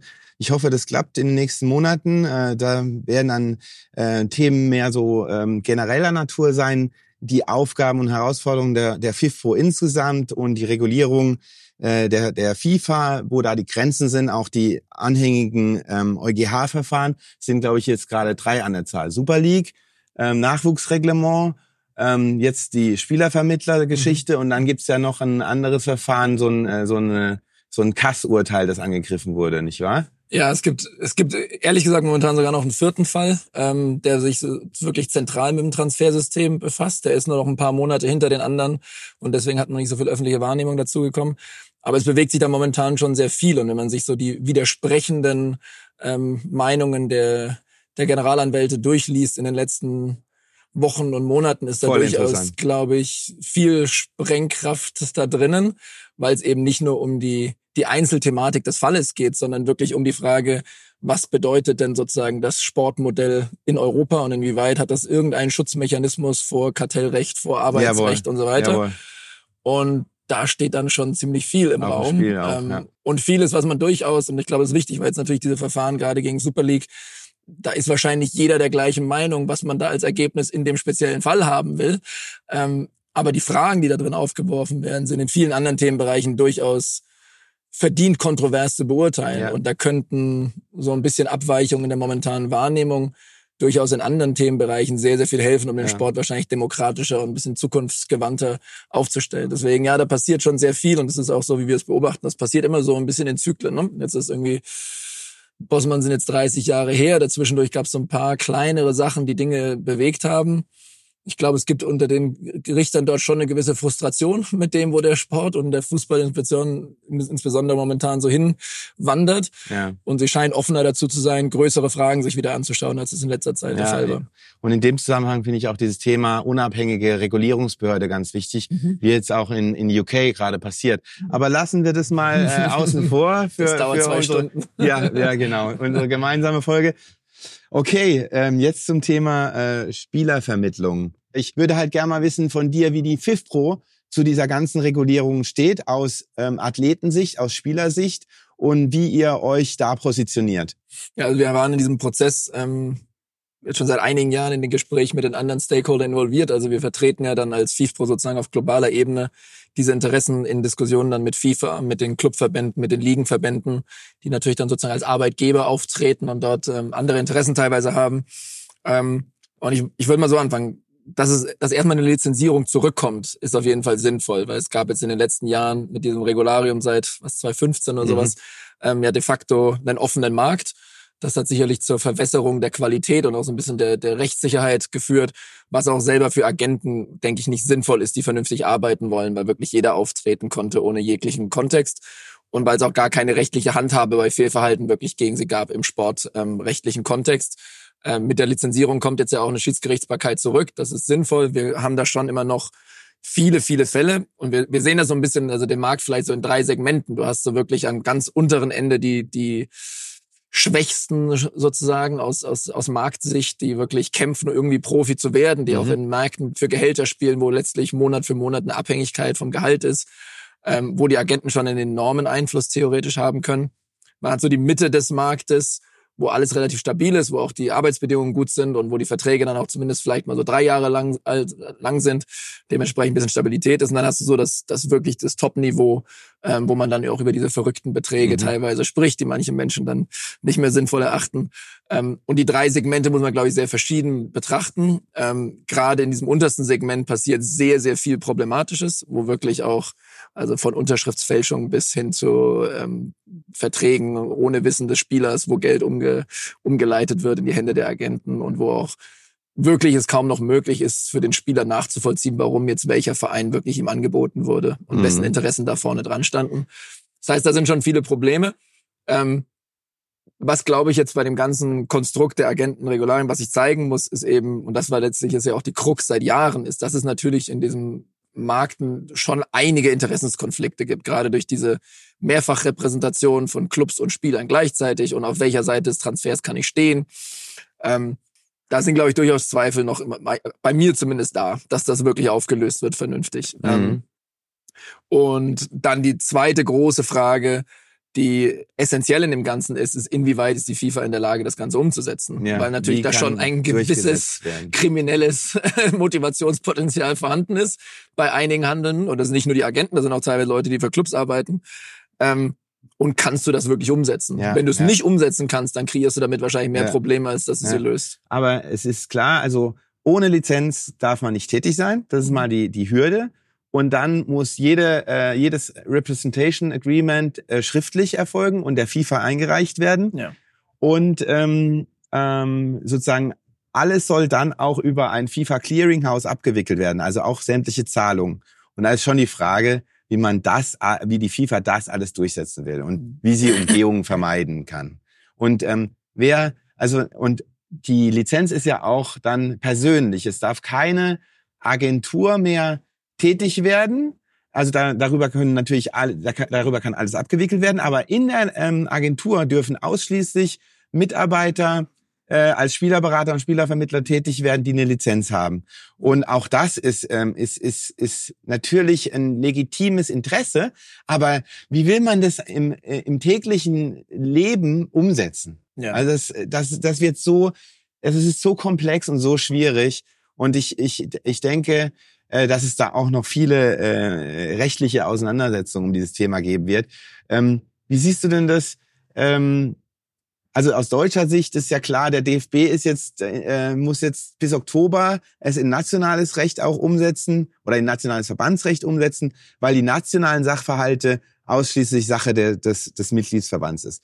Wie, wie ist denn das, ähm, du äh, mit deiner internationalen Brille, Mhm. ähm, ist es jetzt wieder eine spezifisch deutsche Kritik, die sich daran ähm, ähm, stößt, an, an, an dieser strengen Regulierung oder, oder wie, wie ist es international? Nee, das ist schon, das ist nicht nur in Deutschland, glaube ich, kontrovers. Ich glaube, das ist so, du hast dieses Spannungsverhältnis, dass alle, die sich ernsthaft dafür interessieren, dass dieses, dieser Geschäftsbereich Fußball vernünftig funktioniert, die wissen alle, irgendwas muss passieren. Das, das was nötig Ähm, ist. Aber es sitzt natürlich auch schon sehr, sehr viel am Tisch, was Eigeninteressen hat. Ne? Also ich meine, das ist in so einer Verhandlung klar, dass natürlich haben Agenten Interesse, aber Clubs haben auch jede Menge Interessen und viele Probleme, wie zum Beispiel, dass gewisse Agenten sozusagen fast schon diese Gatekeeper-Funktion haben, dass du zu gewissen Vereinen nicht reinkommst als Spieler, wenn der Agent nicht involviert ist. Das ist ja nicht nur ein Problem des Agenten, das ist ja auch ein Problem des Clubs. Ähm, und von daher gibt's ja schon viele Probleme. Und ich, ich denke, ich sehe halt immer noch in dieser Umsetzung auch eine, diese Frage, das ist ja letztlich das ganze Prinzip, was du eben beschreibst, ist ja so ein bisschen an der Haftbarkeit sozusagen aufgezogen. Den Vertrag unterschreiben darf am Ende nur der, der die Lizenz hat. Ja, Wer vorher die Gespräche geführt hat, wird nie irgendjemand erfahren. genau. Ähm, und naja, es gibt natürlich schon ein gewisses, ähm, ist kein Monopol, aber irgendwie so ein Oligopol, wo gewisse Märkte gerade im Top-Niveau eigentlich nur von gewissen Agenten überhaupt zu, zugänglich sind. Ne? Ich Ja. meine, das sieht man ja auch wieder selbst jetzt bei Bayern München, wenn Spieler auf einmal aus der Bundesliga nach Spanien, nach England wollen, auf einmal wechseln den Agenten. Das ist ja nicht nur, weil sie den irgendwie nett finden, sondern weil die halt gewisse Marktkompetenzen vielleicht auch einfach haben. Das Ja. muss gar nicht kritisch Ja. sein, aber du brauchst gewisse Agenten, um da hinzukommen.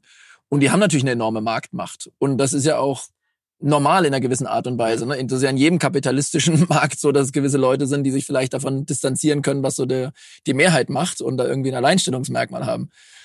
Aber das wird, dadurch wirst du natürlich diese, diese Machtposition nicht verändern. Und ähm, es ist für uns immer noch so ein bisschen halt diese Frage, dass der Spieler in diesem ganzen Konstrukt ja, naja, eigentlich müsste er immer im Zentrum dieses, dieser, dieses Transfers stehen. Ne? Und ich finde das immer noch, für mich ist es schon noch immer eine legitime Frage, wenn man das Ganze mit dem US-Sport ver vergleicht, da gibt es ausschließlich Spieleragenten. Es gibt keine Clubagenten. Ja, Warum braucht ein Club einen Agenten? ja. Dass ein Club einen Scout braucht, verstehe ich. Dass Ja. ein Club einen Rechtsanwalt braucht, verstehe ich. Ja.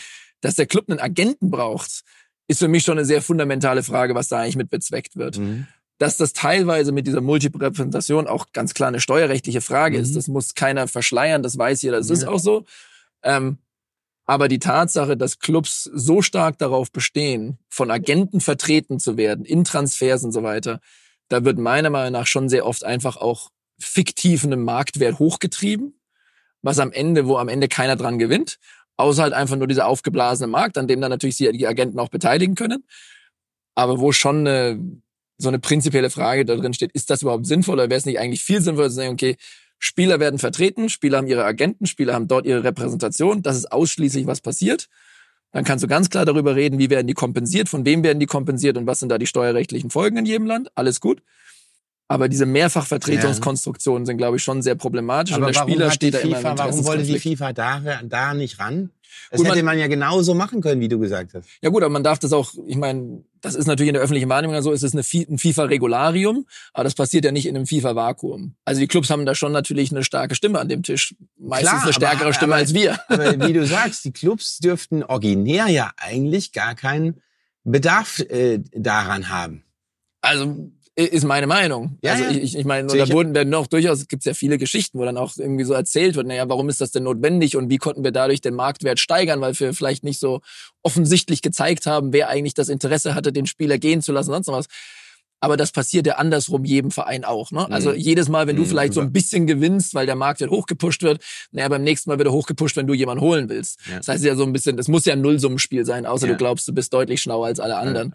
Ähm, und das ist, glaube ich, ein fiktiver ökonomischer Wert, der kreiert wird, der eigentlich nicht besteht. ja. Ähm, es ist so, dass natürlich, was bei diesem ganzen Regularium ja immer im Hintergrund stehen wird, ähm, warum gab es die letzten Jahre keine Lizenzierung? Weil es zuvor ein Gerichtsverfahren gegeben hat, wo gesagt wurde, FIFA, du kannst das eigentlich gar nicht machen, weil die Agenten sind nicht unter deiner, unter deiner sozusagen Autorität als, als Regularier. Ähm, und die Frage besteht ja heute auch Ja, weiter. klar. Und jetzt sind ja die Und- Regularien deutlich strenger und dann wird sich natürlich die gleiche Frage wieder stellen. Und dann wird sich die FIFA, denke ich mir, schon Gedanken gemacht haben, okay, wie kreieren wir etwas, was zumindest so unter den verschiedenen Stakeholdern im Fußball irgendwie akzeptabel ist, damit natürlich der. Gegenwind rausgenommen irgendwie, wird. irgendwie, Ja. macht. und das ist nicht falsch, ne? Das Ja. ist ja, was eine, eine Bundesregierung bei gewissen Fragen auch machen muss und was eine EU-Kommission bei manchen Fragen auch machen muss. Das ist Absolut, nicht komplett ist, illegitim. Ja. Ähm, dieses, äh, diese FAA muss ja ähm, weltweit gelten, damit es äh, überhaupt einen Sinn macht. Das ist, das ist klar. Ne? Also ich meine, das, das muss jedem bewusst sein. In dem wo in einem größeren Markt gegenüber den wirklich fundamentalen die, Teilen dieses Reglements irgendeine Injunction oder sowas von einem Gericht erlassen wird, werden die anderen Märkte es nicht implementieren, weil es einen unfassbaren Wettbewerbsverzerrungseffekt Ja. geben wird. Das ist, das ist ganz klar. Ähm, hinter der ganzen Frage steht natürlich so grundsätzlich diese Frage von Subsidiarität. Und natürlich ist auch der FIFA bewusst, dass ein deutsche, deutscher Verband im Zweifelsfall deutsches Recht umsetzen muss. Ähm, bei uns trifft sich das dann immer noch viel öfter in Sachen Tarifverträgen. Ja. Was für uns eine grundsätzliche Frage Ja. ist, wie weit können wir davon abweichen, was die FIFA regulieren will, wenn sich tarifvertragliche Partner einigen. Das letzte Beispiel dafür ist ein spannendes, wozu wir wieder eine eigene Sendung machen können, Mhm. ist Gehirnerschütterung. Mhm. Wir haben drei, vier Ligen auf der Welt, die bereit sind, strengere, härtere Maßnahmen zu treffen, Mhm. Die Zeit. gegen IFAB aktuelle Prinzipien verstoßen würden und es wird halt dagegen gepusht und sagen, nee, nee, nee, nee. Und wir sagen, naja, aber wenn sich Arbeitgeber und Arbeitnehmer de facto im Arbeitsschutz, im Gesundheitsschutz auf Ein- strengere Regeln einigen wollen, dann muss das doch vor sportverbandrechtlichen Regeln stehen. Ja.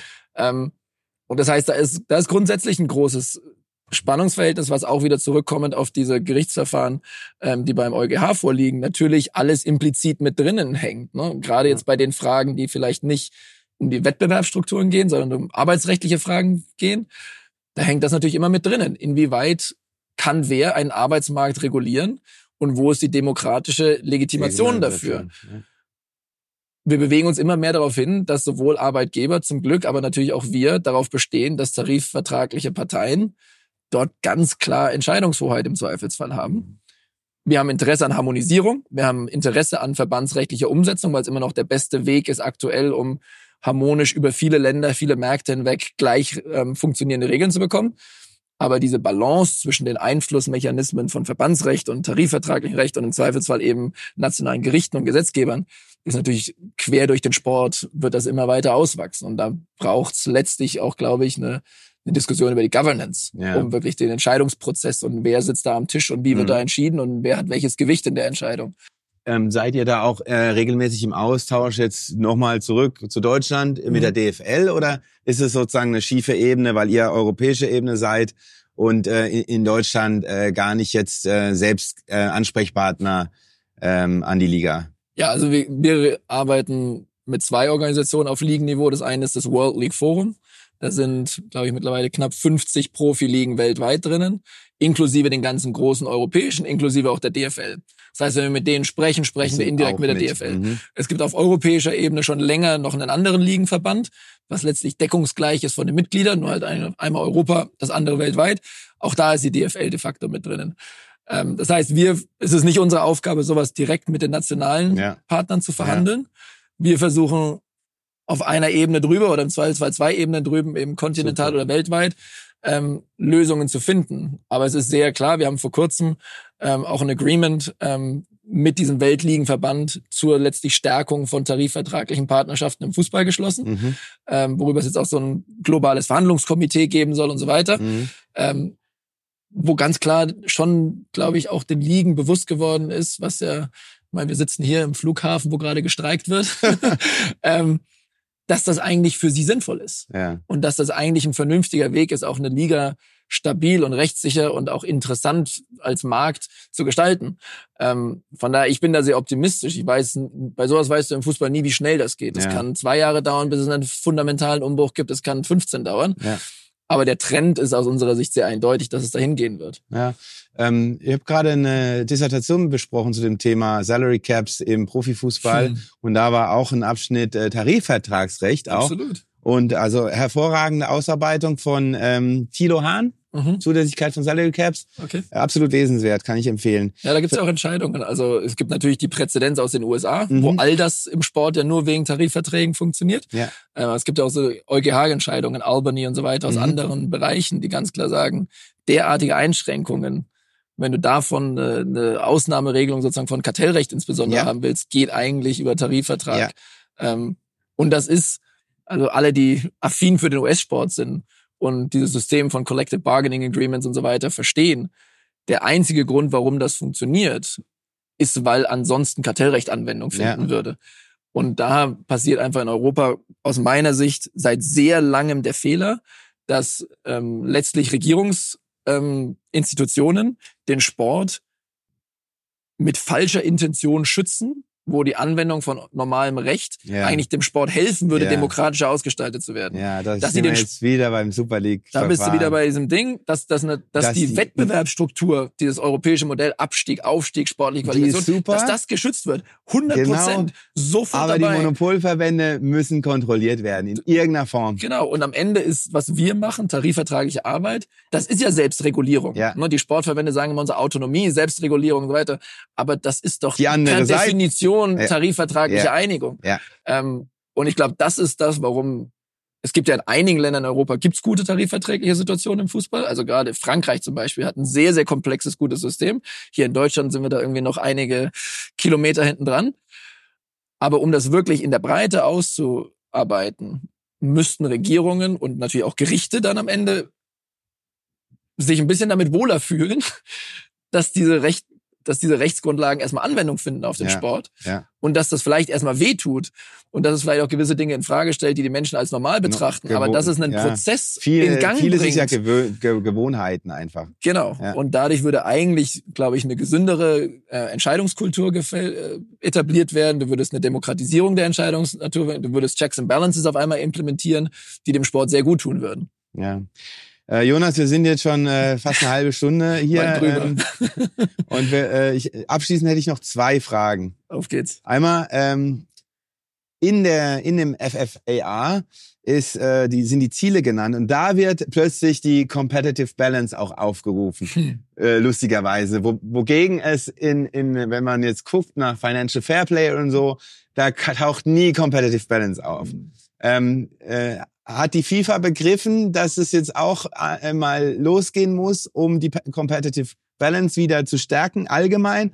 Und ähm, und die sozusagen die die beteiligten Clubs und Vereine ähm, äh, für die Ausgeglichenheit der Liga die Erlöse wieder anders zu verteilen oder sagst du, das, das haben die nur reingeschrieben, weil es sich jetzt gerade so angeboten hat? Das ist die erste Frage. Die zweite Frage noch, wir hatten gesprochen äh, von diesen drei Stufen mit den Beratern und den, den Spielern, die vielleicht gar nicht so verdienen. Findest du an der Stelle die, die mh, äh, Kappung auf äh, drei Prozent äh, des Jahresgehalts richtig? Äh, fünf Prozent sind bis 200.000. Findest du das richtig oder geht da die FIFA zu weit? Das ist noch abschließend. Okay.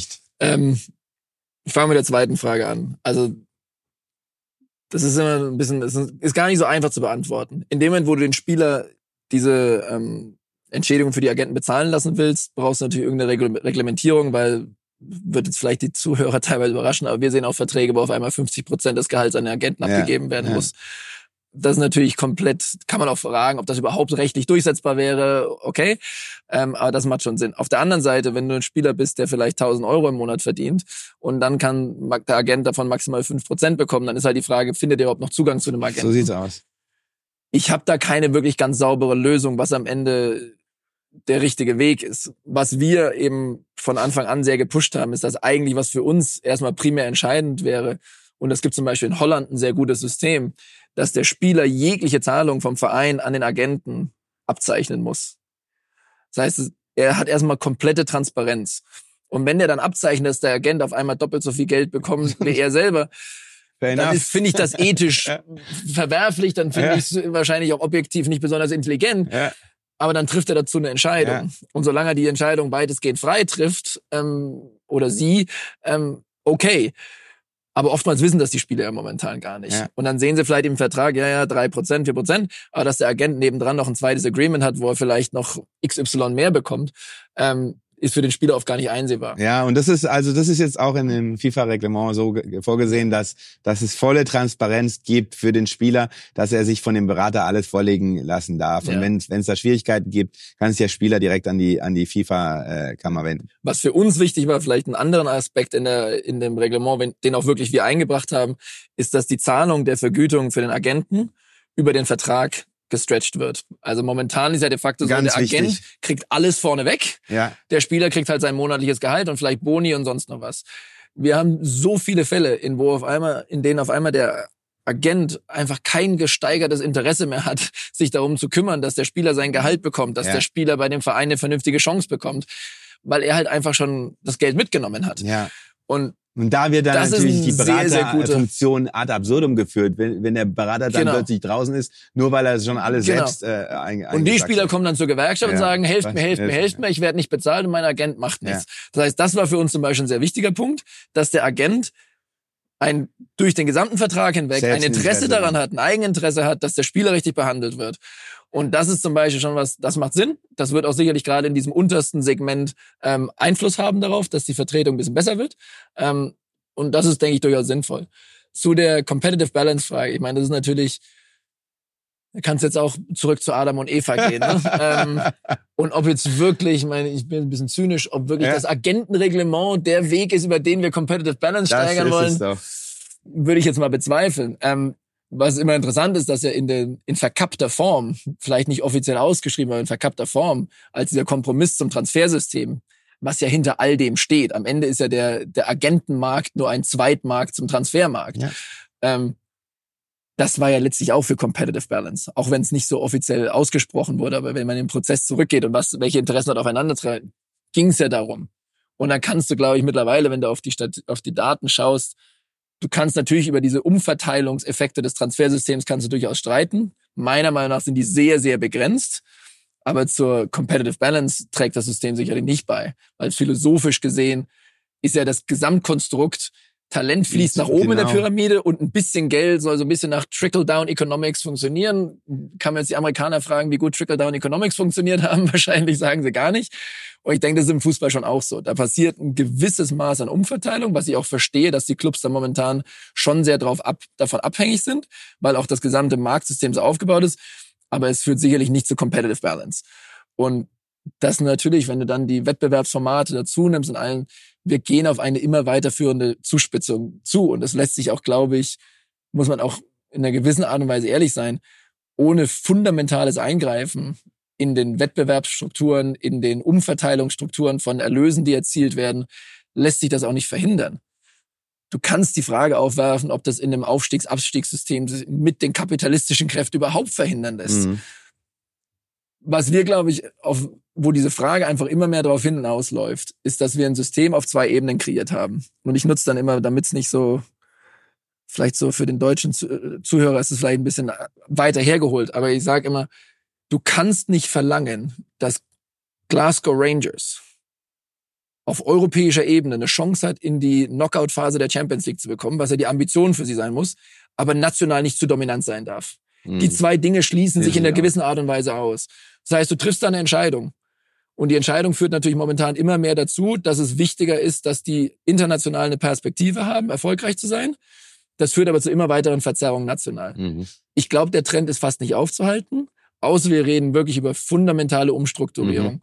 Warum funktioniert es in den USA besser? Mhm. Du hast geschlossene Ligen. Es wird letztlich bis auf so ein bisschen lokale Fernseheinnahmen alles kollektiv umverteilt, was an Einnahmen an die Clubs reinkommen.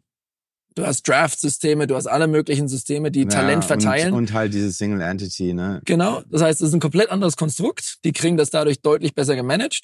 Steht natürlich komplett im Widerspruch Widerspruch zu unserem sozialen Gefüge von Fußball und Sport im Ja. Allgemeinen. Das eben, mein Sohn spielt bei Sandhausen. Die stehen jetzt im Abstiegskampf. Die kämpfen, wollen hoch. Das ist, wollen oben bleiben, könnten theoretisch in die dritte Liga runtergehen, ist aber natürlich ökonomisch ein Desaster. Ne? Ja. Das ist, das ist auch ökonomisch, wenn du es dir rein makroökonomisch anschaust. Das ist kompletter Unfug. Aber für uns emotional ist es enorm Sport, wichtig. Ja. Und ich glaube, man muss sich leider zu einer gewissen, zu einem gewissen Grad damit abfinden, dass dieser Trend sich kaum aufhalten lässt. Und das, und was, glaube ich, die eigentlich große Frage für uns in den nächsten Jahren sein wird, was den größten Einfluss in dieser Diskussion, in der regularischen Diskussion hat, ist, dass sich Ownership-Fragen komplett verschieben momentan. Also mit institutionellen Investoren in Ligen, in Clubs, in re letztlich Regierungen, die Clubs einkaufen, in, von Milliardären, die Vereine einkaufen, aus mittlerweile schon For-Profit-Motivationen. ja. Das verschiebt unseren Sport komplett. Komplett, ja. Und die Leute schlafen noch, was das angeht. Das steht alles. Und 50 plus 1, unsere Debatte in Deutschland ist super. Ich sage mal, 50 plus 1 ist das Beste, was es für den Fußball gibt, wenn es alle machen. Ja, genau. Und es ist halt einfach kein rein nationaler Markt. Ja. Das heißt, wir müssen natürlich schon, du musst hier in Deutschland entscheiden, willst du das national schützen? Ja. Wenn du das machen willst, genial.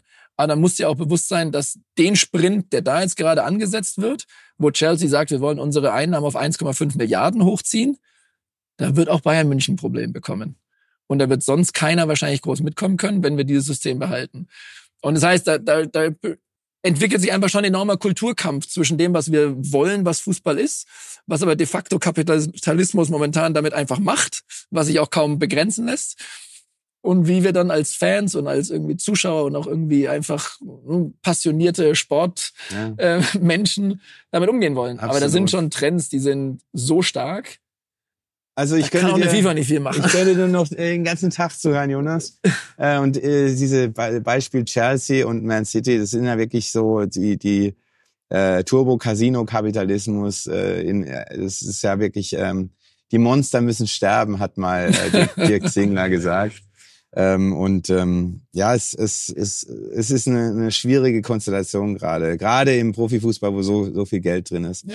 Ähm, danke für deine Zeit und ich hoffe, wir sehen uns bald wieder. Das machen wir Ja, irgendwo. ähm, und äh, ich glaube, da sind noch ähm, viel, viel, viel Potenzial für eine, für eine richtig lange, gute Folge. Und äh, ich wünsche dir eine gute Heimreise, Dankeschön. ein schönes Wochenende mit deiner Familie und Das bis bald. Jonas. Super. Ja? Macht's gut. Ciao. Ciao.